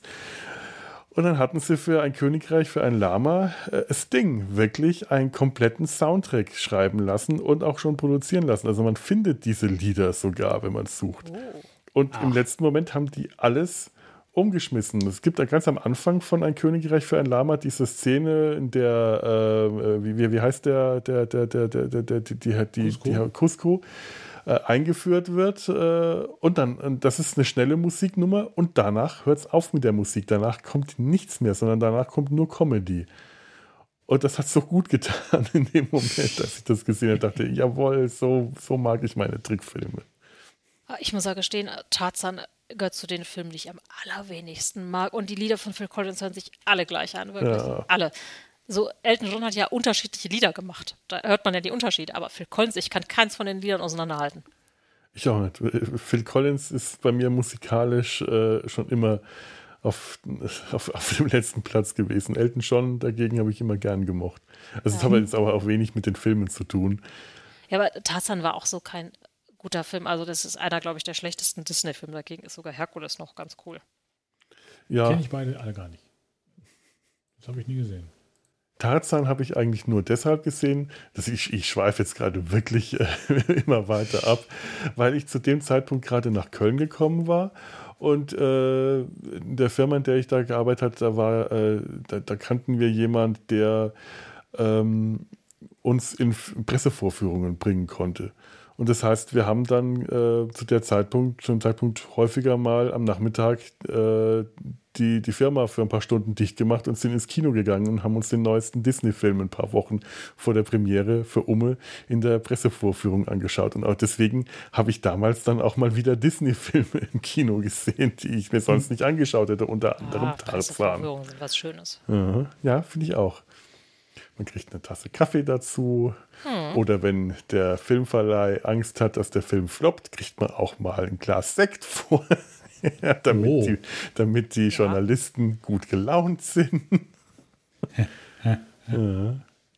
Oder. Eine Tüte äh, Popcorn, wenn es ganz gut läuft. Hm, äh, am besten war die Pressevorführung von äh, Per Anhalter in, durch die Galaxis da gab es pangalaktische Donnergurgler vorher. Ach. Da wurden die Journalisten wirklich mit Cocktails abgefüllt. Wie auf der Physikerparty der Uni Bochum. Und wir haben alle ein Handtuch bekommen. Mhm. Ich war damals bei der, nein, das war keine Pressvorführung, das war Premiere, glaube ich, von Rio, wo Roberto Blanco durch die, also durch die ja. Gegend gekarrt wurde, der da. ja, da war ich auch. Was ich übrigens, ich finde es übrigens trotz allem sehr traurig, dass es keinen Zeichentrickfilm mehr bei Disney gibt. Ja. Und auch stimmt. bei den anderen Studios nicht. Das ist, also mich macht zum Beispiel, ich finde den Film Vajana unglaublich, unglaublich schön, schön von der mhm. Story, dass es mal keine Liebesgeschichte ist und alles. Ja. Aber ich hätte ihn gerne als Zeichentrickfilm gesehen. Und ich verstehe es nicht, warum alles nur computeranimiert sein muss, weil mir fehlt da die Emotion, dass die Zeichentrickfilm hat. Mhm. Also es sieht mhm. immer alles so geleckt aus. Ja, das stimmt. Das geht mir, also bis, bis heute noch so. Ich, ich habe mich da auch wirklich sehr lang gegen 3D-Animation beruflich gesträubt. Letzten Endes habe ich da keine große ähm, Entscheidungskraft, weil ich fest angestellt bin. Wenn die Firma sagt, so, wir machen jetzt 3D, dann mache ich auch 3D und mache das jetzt auch seit einem Jahr. Und bin eigentlich auch, äh, was meine Arbeit angeht, ganz, ganz glücklich darüber. Einfach um ein bisschen ja, mehr zu können. Mhm. Aber als Kinogänger, als Zuschauer, habe ich mich bis heute noch nicht so richtig äh, mit den 3D-Filmen anfreunden können. Mir fehlt auch der Zeichentrickfilm. Das ist doch einfach ein ganz anderes Medium und das ist eine ganz andere Ästhetik. Selbst wenn er dann ein bisschen unvollkommen ist, ein bisschen äh, wie jetzt hier beim letzten Einhorn äh, animatorische Mängel hat, was ja bei, bei neueren Zeichentrickfilmen von heute ja kaum mehr so vorkommt. Äh, einfach durch die Produktion äh, bedingt. Du, du kannst ja viel leichter mal was korrigieren, wenn du mal irgendwo einen gezeichneten Fehler machst. Das ist ja nicht mehr alles dann auf Folie getuscht und auf der Rückseite der Folie mit dem Pinsel äh, koloriert. Ähm, Fehler zu korrigieren sind heute keine so große Sache mehr. Damals, ähm, allein wenn du bei der Koloration eine falsche Farbe genommen hast, dann war die da. Dann hättest du die Farbe neu anmischen müssen. Das hieß dann schon mal gerne, in, also in, äh, jetzt im letzten Einhorn ist mir das nicht aufgefallen, aber man sieht häufig gerne bei alten Zeichentrickfilmen, ob das jetzt Serien im Fernsehen oder äh, Tom und Jerry oder irgendwas ist, man merkt plötzlich, hat irgendeine Figur an irgendeiner Stelle für eine Sekunde eine, eine leicht andere Farbe. Da ist dann mhm. ein Ohr oder ein Gesicht oder so nicht mehr rosa, sondern ein rosa in einem anderen Ton. Da ist den Kolorateuren oder Kolorateurinnen äh, im letzten Moment die Farbe ausgegangen und die musste dann, weil es keine fertig vorgemischte Farbe war, neu angemischt werden für, sagen wir mal, 20 Folien. Und das kriegt man dann nicht mehr so perfekt hin und dann springt die Farbe. Kann mhm. ja heute nicht mehr passieren am Computer. Es ist äh, ausgeschlossen, nee. sowas. Aber ich verstehe es halt auch nicht, dass kein Zeichentrickfilm mehr produziert wird, weil es ist ja viel günstiger als der 3D-Animationsfilm. Ja, aber mittlerweile ist ja der Anspruch auch so hoch, dass auch Zeichentrickfilme so überperfekt äh, auszusehen haben, dass ich glaube, so viel günstiger ist es letzten Endes auch nicht mehr. Also ich, ich kannte das noch so, dass eine Figur für einen Zeichentrickfilm, äh, äh, gerade wenn es fürs Fernsehen ist, so simpel wie möglich gehalten werden muss, so einfach wie nur irgendwie möglich, so wenig Details wie möglich und so viele wie gerade nötig. Weil man ja jedes Detail in jedem Bild ähm, im schlimmsten Fall zwölf mal zwölf Bilder pro Sekunde zeichnen muss. Und dann hat eine äh, ne, ne Jacke keine zehn Knöpfe, sondern nur drei Knöpfe. weil man eben dann nur drei Knöpfe zeichnen muss statt zehn und das eben, weiß nicht wie viele hunderttausend Mal. Heute schaust du dir Zeichentrickfilme an und denkst dir, mein Gott, vollkommen äh, übertriebenes Detailreichtum. Wer macht das alles? Wer zeichnet das? Wahrscheinlich ist die Antwort BilliglohnzeichnerInnen in, in China. Ja. Wobei du natürlich viel auch replizieren kannst mit der Computertechnik. Ja, einfach, ne? natürlich, ne? klar. So, und ich sag mal, die japanischen Animes, die haben ja alle einen bestimmten Stil. Also es ist ja fast mhm. so der einzige Zeichentrickfilm, der aktuell hergestellt wird. Ja. So, und die haben sich ja jetzt, klar, haben die sich auch vorwärts entwickelt, aber die haben ja auch einfach einen gewissen Stil, wo sie jetzt nicht viel drüber gehen, weil die auch so Massenproduktionen machen und so. Und ich finde halt, ach, es muss doch nicht alles immer überperfekt sein. Für mich hat zum Beispiel, wie soll ich das sagen, so ein einfacher, na, was heißt einfach? Also, um auch nochmal in dieses hässlich Schöne zu gehen, Reise ins Labyrinth oder so. Das mhm. hat für mich viel mehr Lebendigkeit mit diesen ganzen Puppen als ja. ganz viele von den computeranimierten Filmen. Oder wenn man eine computeranimierte Figur neben einen Menschen packt, da ist eine Puppe für mich immer noch realistischer, bis heute. Und mhm. ich glaube auch, dass es eigentlich vielen Menschen so geht. das ähm, ging uns damals, als wir den, äh, den Anhalter in der Pressevorführung gesehen haben. Wir haben festgestellt, dass wir eigentlich nur durch eine falsche Annahme, wir, wir Trickfilmer da eingeladen wurden, weil so viel Animation gab es da gar nicht. Da gab es in der Mitte diese Animation mit diesen gestrickten äh, äh, Puppen. Aber die Vogonen zum Beispiel waren alles Puppen die Vogonen in dem Film waren alles riesige Muppets. Und das merkt man so den großen Unterschied, wenn ein Schauspieler vor einer Puppe steht. Auch wenn die dann nicht so realistisch wirkt, wirkt das in, die Interaktion zwischen den beiden realistisch. Wenn der ja. vor einem äh, Tennisball an der Stange steht und hinter, hinter ihm Greenscreen, dann merkst du einfach, dass sich der Schauspieler anders verhält. Wenn er das da aber anfassen kann, was vor ihm steht und grunzt und sappert, dann benimmt er sich auch ganz anders ich finde halt, alles hat immer eine Zeit und eine Geschichte. Und zum Beispiel Toy Story. Ne, das war ja der erste lange mhm. computeranimierte Film. Ein großartiger Film, wo das aber auch alles passte. Also das sind ja Spielzeuge, ja. die dann animiert werden und dass die dann alle in dieser 3D-Animation gemacht wurden und nicht Zeichentrick. Das hat wunderbar gepasst. Der Plastiklook hat zu dem Plastikspielzeug gepasst. Ja. ja. So, während ich, also ich mag Frozen nicht. Ich kann diesen Film nicht leiden. Ich finde den ganz, ganz, ganz, ganz furchtbar an allen Ecken und Enden. Ich finde, die Charaktere sind alle total farblos. Die Geschichte ist lahm. Ich verstehe dieses Franchise überhaupt nicht. Und das danke, ist für mich so ein Beispiel, danke. wo es total daneben geht. Also, wo ich finde, die haben nichts Schönes. Die beiden Mädels sehen aus wie Kopien voneinander. Da ist keine Tiefe in den Gesichtern drin. Ja. Ich kann dir nicht mal sagen, worum es in dem Film geht. Ich habe ihn nicht im Kino gesehen. Ich habe ihn jetzt schon so oft versucht anzuschauen und dieser Film verliert mich jedes Mal und ich höre jedes Mal auf, ihn anzuschauen. Dann versuche ich ihn weiter anzuschauen und weiß nicht, wo ich aufgehört habe. Selbst wenn ich da weitermache, wo der Streaming-Algorithmus äh, wieder ansetzt, muss ich doch irgendwie zurückspulen an eine Stelle, wo ich sagen kann, okay, aber hier habe ich noch mitbekommen, was passiert. Ich weiß es nicht. Dieser Film, ich werde ihn nie wahrscheinlich einmal ganz gesehen haben. Das, ich kann mit dem Film nichts anfangen. Furchtbar, dieser Film.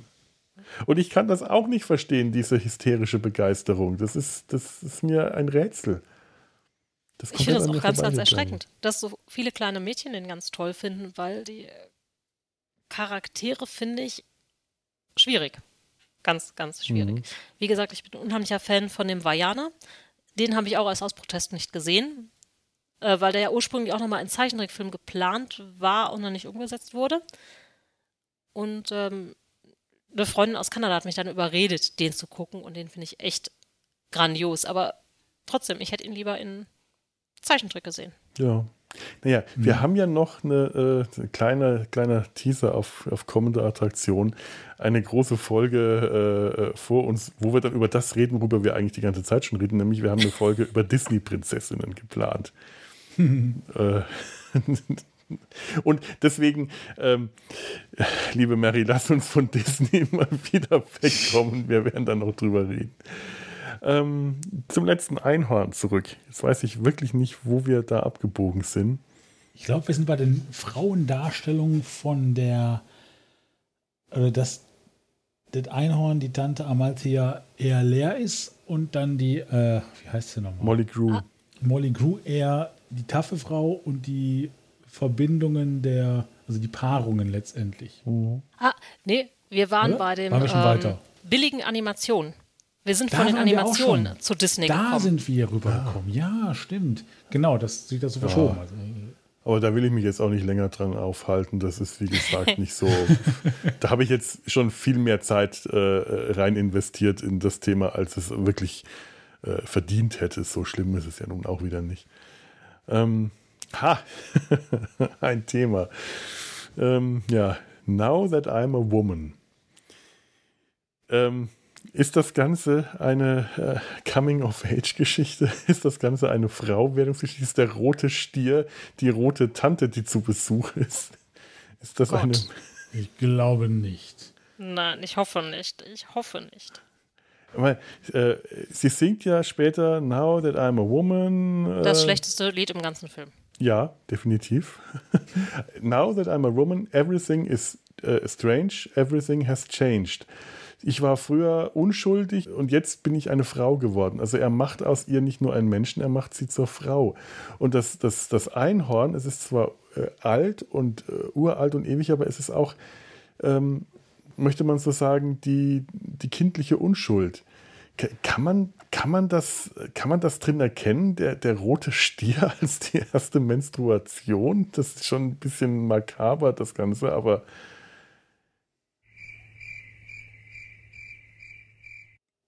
Also ich nicht. Ich weiß nicht, ob jemand anders das sehen kann. Ich möchte diese Bilder auch, glaube ich, hast, diese Verbindung auch nicht herstellen. Hast du das irgendwo gefunden oder bist du da selber drauf gekommen, wenn ich das mal so fragen darf? Äh, äh, reine Selbsterkenntnis. nicht selbst, nein, ich bin da selber drauf gekommen. Das ist mir irgendwann aufgefallen und ich konnte nicht, konnte, kann es nicht mehr vergessen, seit ich das gesehen habe. Ja, ich danke dir an dieser Stelle, dass du mir dieses Bild eingepflanzt hast. Bitte, das bitte, Problem bitte. Das ist, dass es tatsächlich Sinn ergibt auf ganz erstreckend abstruse ja. Art und Weise und auch halt in diese 80er-Zeit passt. Ich würde sagen, im Buch ist es nicht. Weil das halt eher auf diesem Märchen mhm. wobei der macht auch sonst Coming-of-Age-Geschichten so ein bisschen. Nee, aber das passt ja von der Gesamtgeschichte nicht. Das könnte äh, so eine Art Absurdifikation einer Coming-of-Age-Geschichte sein. Mhm. Ne? Also im Prinzip wird ja im Film so ein bisschen mit diesen klassischen Geschichten oder klassischen Themen gespielt. Ne? Eigentlich, sie müsste ja die Prinzessin sein, die den Prinzen kriegt, aber sie kann es nicht, weil dann wird sie ihre Unsterblichkeit verlieren und so. Und ein klassischer Hollywood-Film würde daraus machen, dass sie mit dem Prinzen zusammenkommt. Ja, ne? Und das ist es ja alles nicht. Also man könnte es, glaube ich, eher aus der Richtung wirklich sehen, dass es so eine Art absurdum führen ist, auch mit diesem Song. Und ähm, praktisch den Zuschauer oder die Zuschauerin da dann irgendwo in falscher Sicherheit wiegt, von wegen, ah, wir kriegen jetzt unsere Liebesgeschichte und dann sind wir auch wieder am Ende bei Molly Grew und äh, Schmendrick. Mhm.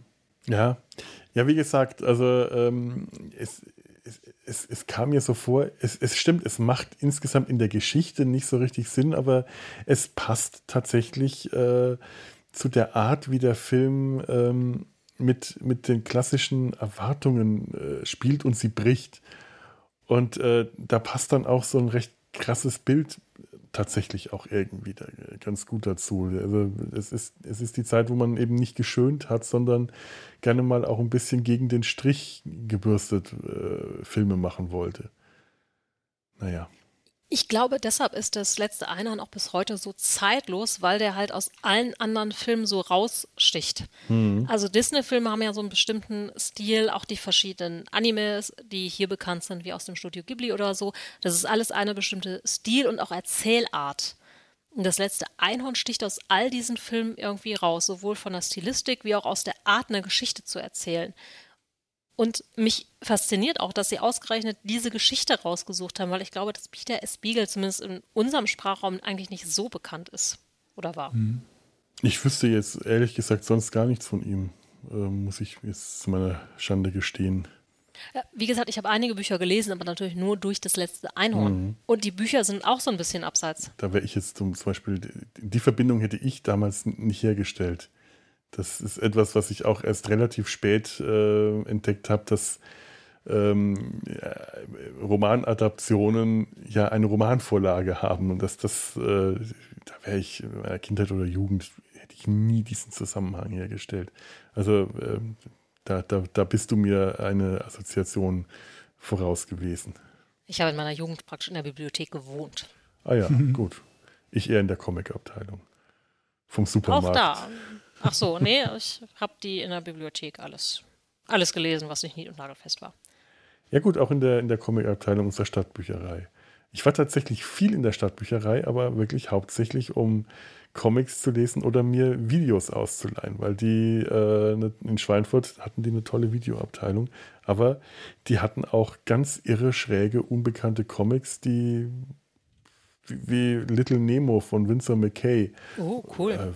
Das hatten die da. Und äh, damit bin ich dann auch schon ziemlich früh in äh, Berührung gekommen. Das ist wirklich abgefahrener Scheiß. Wunderschön. Und das, ist, von wann ist das? Von Anfang der 1900er Jahre. Mhm. Ach ja. Könnte ich jetzt auch nicht genau sagen. Nee, ich, ich müsste jetzt auch, ähm, 1900 ist zu früh, aber ich müsste nachschauen. Ähm, Wäre wär auch mal ein schönes Thema.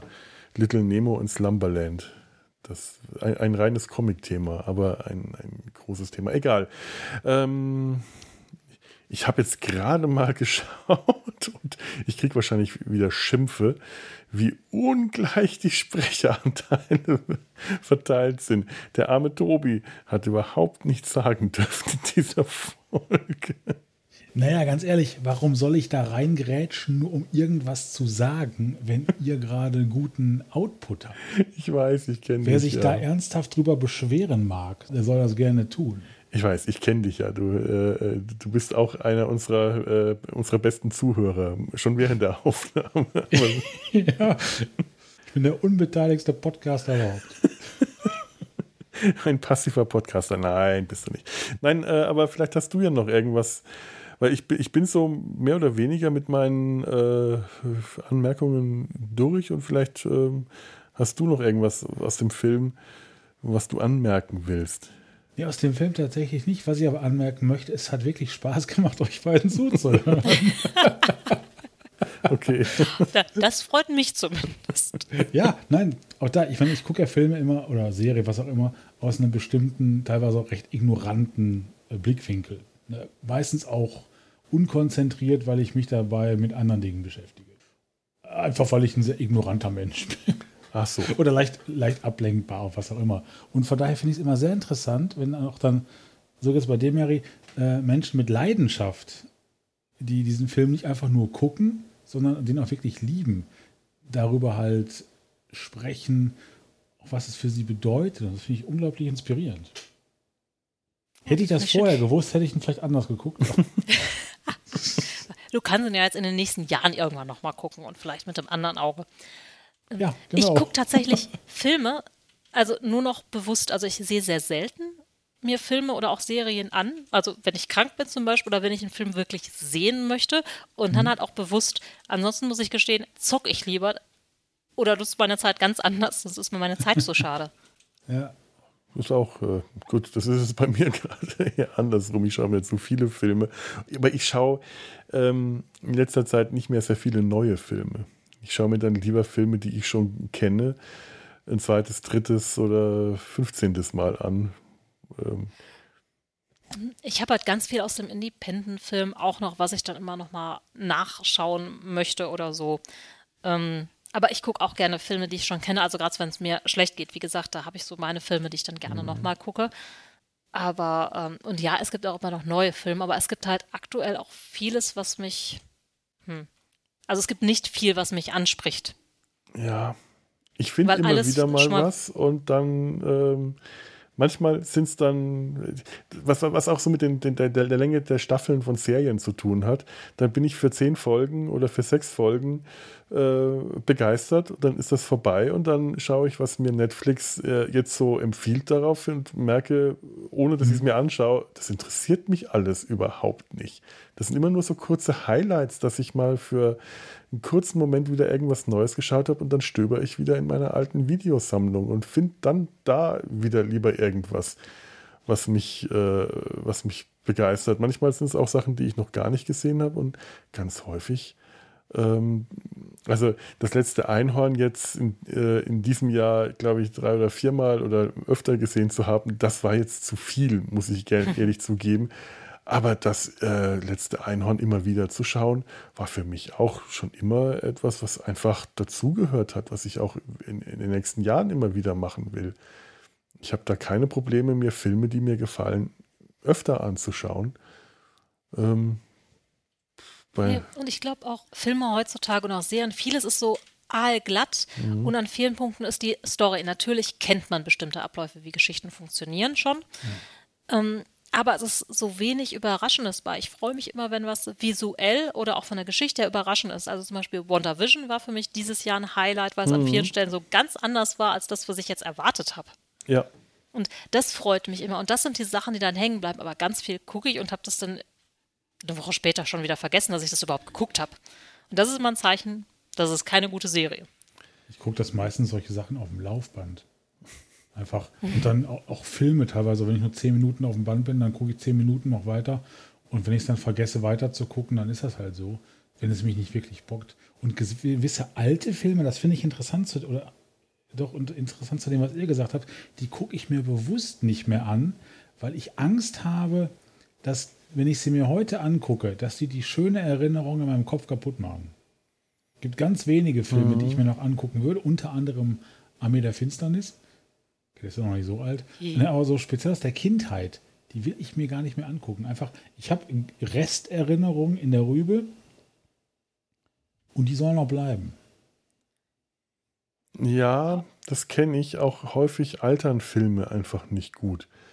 Dieses äh, klassische Kind seiner Zeit Phänomen, das kann manchmal wirklich richtig dazu führen, dass dass, dass es mir ein Film oder eine Serie äh, versaut, wenn ich mir das heute wieder anschaue und merke so, also ich habe das jetzt gerade auch bei, bei anderem, weil ich hier bei meinen Eltern gerade äh, äh zu Besuch bin und bin hier in, meinem, in dem alten Bücherregal, habe ich äh, Bücher von äh, Christine Nöstlinger gefunden, die wir als äh, Kinder in den 80ern gelesen haben, mit großer mhm. Begeisterung. Mhm ich lese das gerade auch mit Faszination, aber ich muss sagen, die Zeit ist da vorübergegangen und ich weiß gerade nicht, ob mir das gefällt, dass ich sie wieder lese oder lieber mir die hm. Erinnerung behalten hätte an diese Bücher, die ich damals verschlungen habe.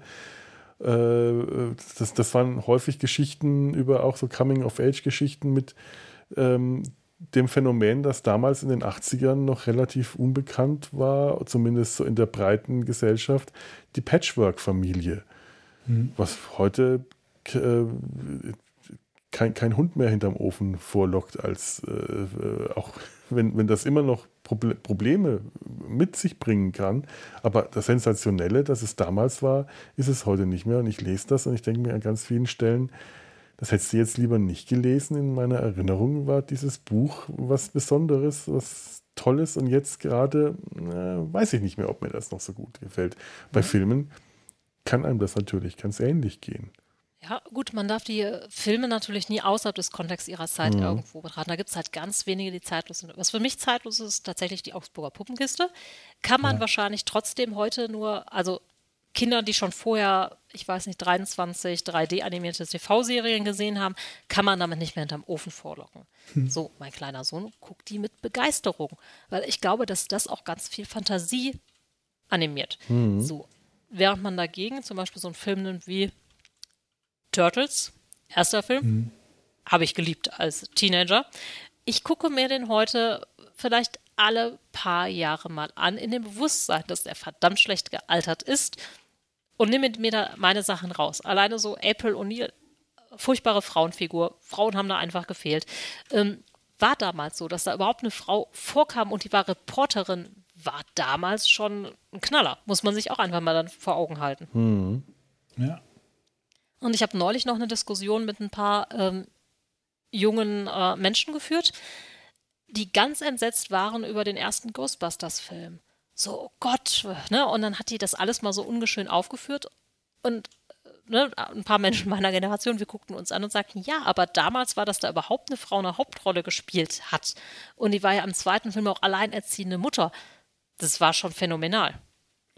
Richtig. Aber äh, tatsächlich ging mir das mit Ghostbusters auch an irgendeiner Stelle mal so, dass ich das dann auch gerade, ähm, es ist mir aufgegangen, wie man das, wie man so, so einen Film aus der heutigen Sicht, wenn man den zum ersten Mal sieht, äh, ja, erfahren kann, das, das tut nicht unbedingt gut.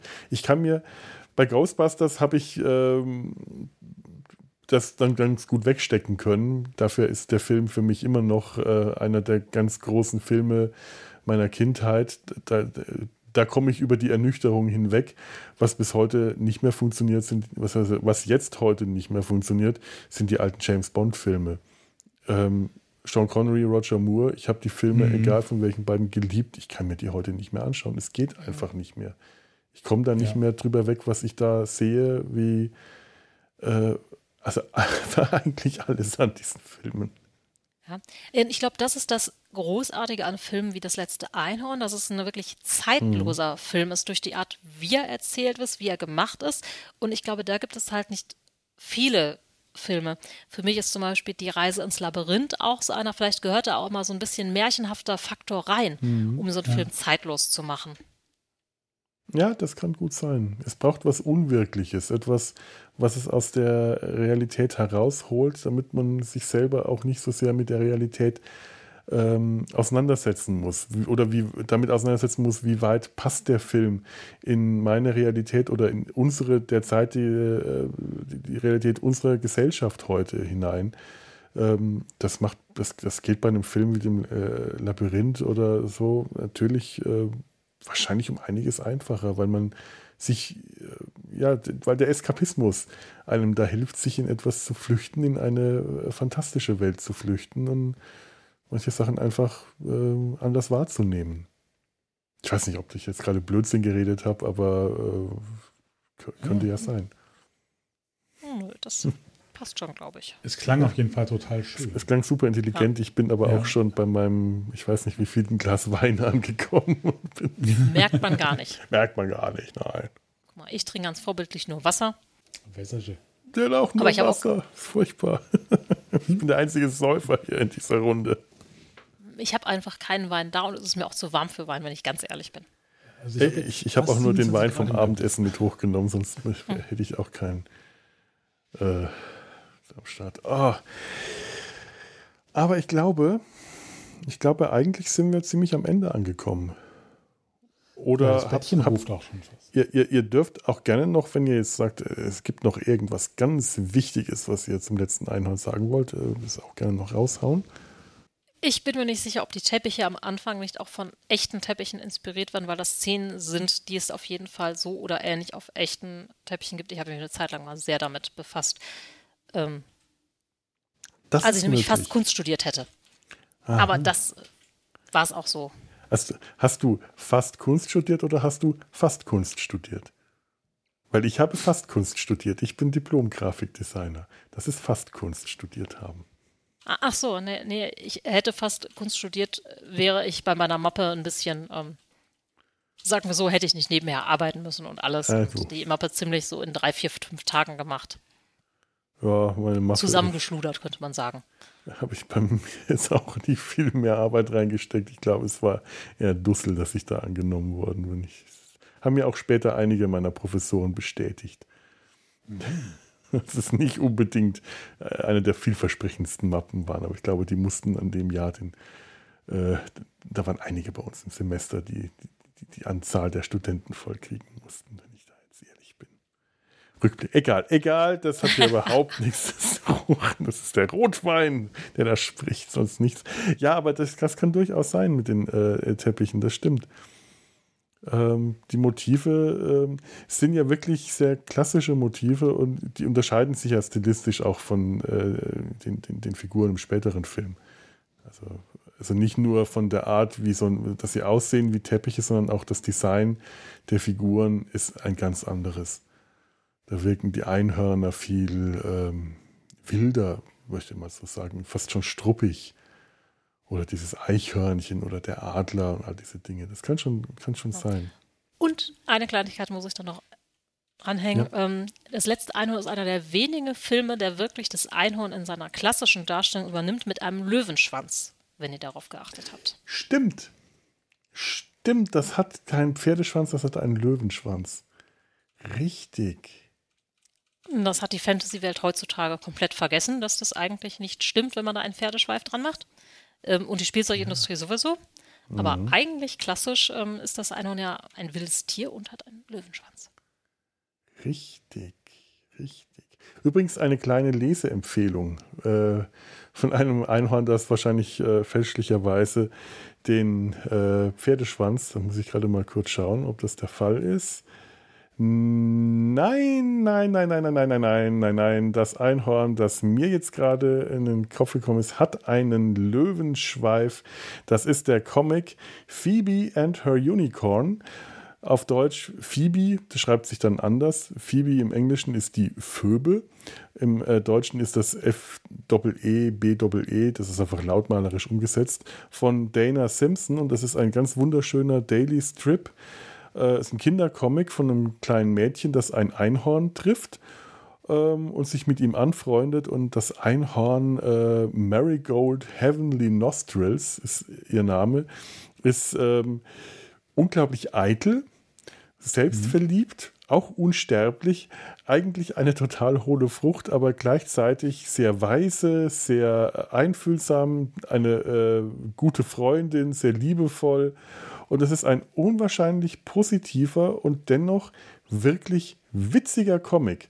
Das hat man ja gerne mal nicht so das positive Comic, so die, die, die, die ein positives äh, Bild darstellen, können ja gerne mal auch langweilig sein. Und dieser Comic ist das nicht. Und der ist wirklich, wirklich komisch. Ich liebe diesen Comic und das Einhorn in diesem Comic hat auch, wie ich jetzt gerade sehen kann, einen Löwenschweif.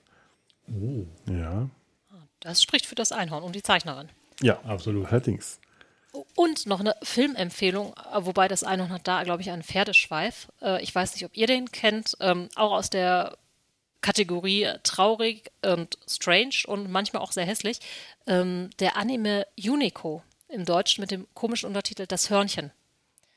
Von einem mhm. kleinen Einhorn, was alle glücklich machte und die Götter waren eifersüchtig darauf und deshalb sollte es, ähm, ich glaube, getötet werden. Und der Nordwind hat es gerettet und mhm. bringt es dann von einem Ort zum nächsten, wo es Glück verteilt und immer wieder, ja, fort muss in okay. einer endlosen Geschichte, weil Glück nicht irgendwie an einem Ort bleiben darf. Oh. Ah. Schön, nein, das kannte ich nicht. Das werde ich mir also auch mal auf meine persönliche Liste stellen. Schön. Gerade ist mir noch was zum Film eingefallen wirklich als allerletzte letzte Anmerkung. Die Katze wurde gerettet. Die Katze mit der Augenklappe, die wurde gerettet. Das ist mir beim, ich weiß nicht wie vielen Mal plötzlich aufgefallen, wenn ganz am Ende Schmendrick und Molly Grew ihre Pferde satteln, sie auf das Pferd setzen, sieht man für einen kurzen Augenblick auf dem Pferd hinten die Katze sitzen, bevor Schmendrick sich draufsetzt und seinen Umhang über die Katze ausbreitet. Man sieht sie für eine Sekunde vielleicht, maximal. Aber die Katze wurde gerettet, als das Schloss untergegangen ist. Hurra! Hurra! So. Das Wichtigste. Das Wichtigste. Die Katze wurde gerettet. So, und damit sind wir jetzt wirklich am Ende angekommen. Ich danke euch beiden, dass ihr äh, hier wart, so gut mitgesprochen oder zugehört habt. Kernkompetenzen. Kernkompetenzen. Muss man gut verteilen. Ja, ich freue mich, dass ich mal zum Wort komme. Das ist beim Grauen Rad nicht immer der Fall. Genau das war die Intention von mir. Ach, danke schön. Das war sehr lieb von dir. Ja. ja, ich habe ja jetzt mit, mit schon vielen Leuten aus dem Grauen Rat ja. Podcast. Ich gebe zu, das ist tatsächlich manchmal gar nicht so einfach. Es kommt auf die Konstellation an. Das ist wahr. Das ist wahr. Das ist ja auch das Schöne am Grauen Rat äh, was ich immer sehr genossen habe, dass man immer neue Konstellationen an, äh, an Ansprechenden äh, vorfindet. Hört, liebe Zuhörende und Zuhörendinnen, ich hört den Grauen Rat, er ist sehr gut. So, ich, ich muss jetzt Schluss machen. Ich bin, bin total am Ende. Also, vielen lieben Dank, liebe Zuhörer, fürs Zuhören, eure Kernkompetenz. Und wenn ihr eine, und eure zweite Kernkompetenz ist, Kommentare schreiben und Feedback hinterlassen. Ihr findet uns auf www.der-sumpf.de, da könnt ihr Kommentare hinterlassen. Kontakt der-sumpf.de ist unsere E-Mail-Adresse oder ihr benutzt einfach das äh, E-Mail-Formular. Ihr findet uns auf Facebook, Twitter, Instagram. Wenn ich daran denke, Instagram vernachlässige ich immer etwas, aber ähm, auch dort findet ihr uns und dürft uns kommentieren und Tiernamen geben. Ich freue mich über Postkarten, das tue ich immer. Hin und wieder bekomme ich auch eine und freue mich dann wirklich sehr darüber. Macht das. Ihr findet die Adresse im Impressum. Und ähm, ja, das ist soweit alles, was ich äh, zum Abschied sagen kann. Außer nochmal vielen Dank und macht's gut. Tschüss. Ciao.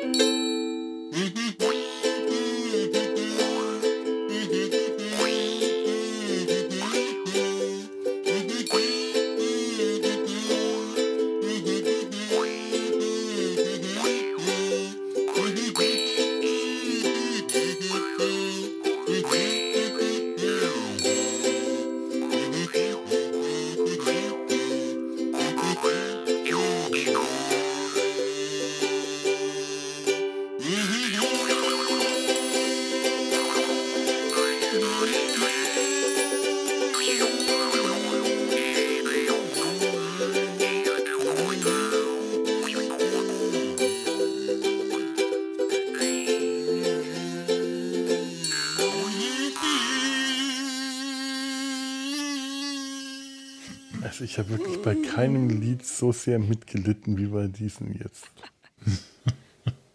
Es ist immer noch sehr schön. Ich find's es schön. als, als, als Weckerton, glaube ich. Ja, ja. Äh, ich wenn, wenn man einfach genug davon hat zu schlafen, dann ja, Ja. Wenn man genug von allem hat, dann ist das genau das Richtige. das ist das Richtige.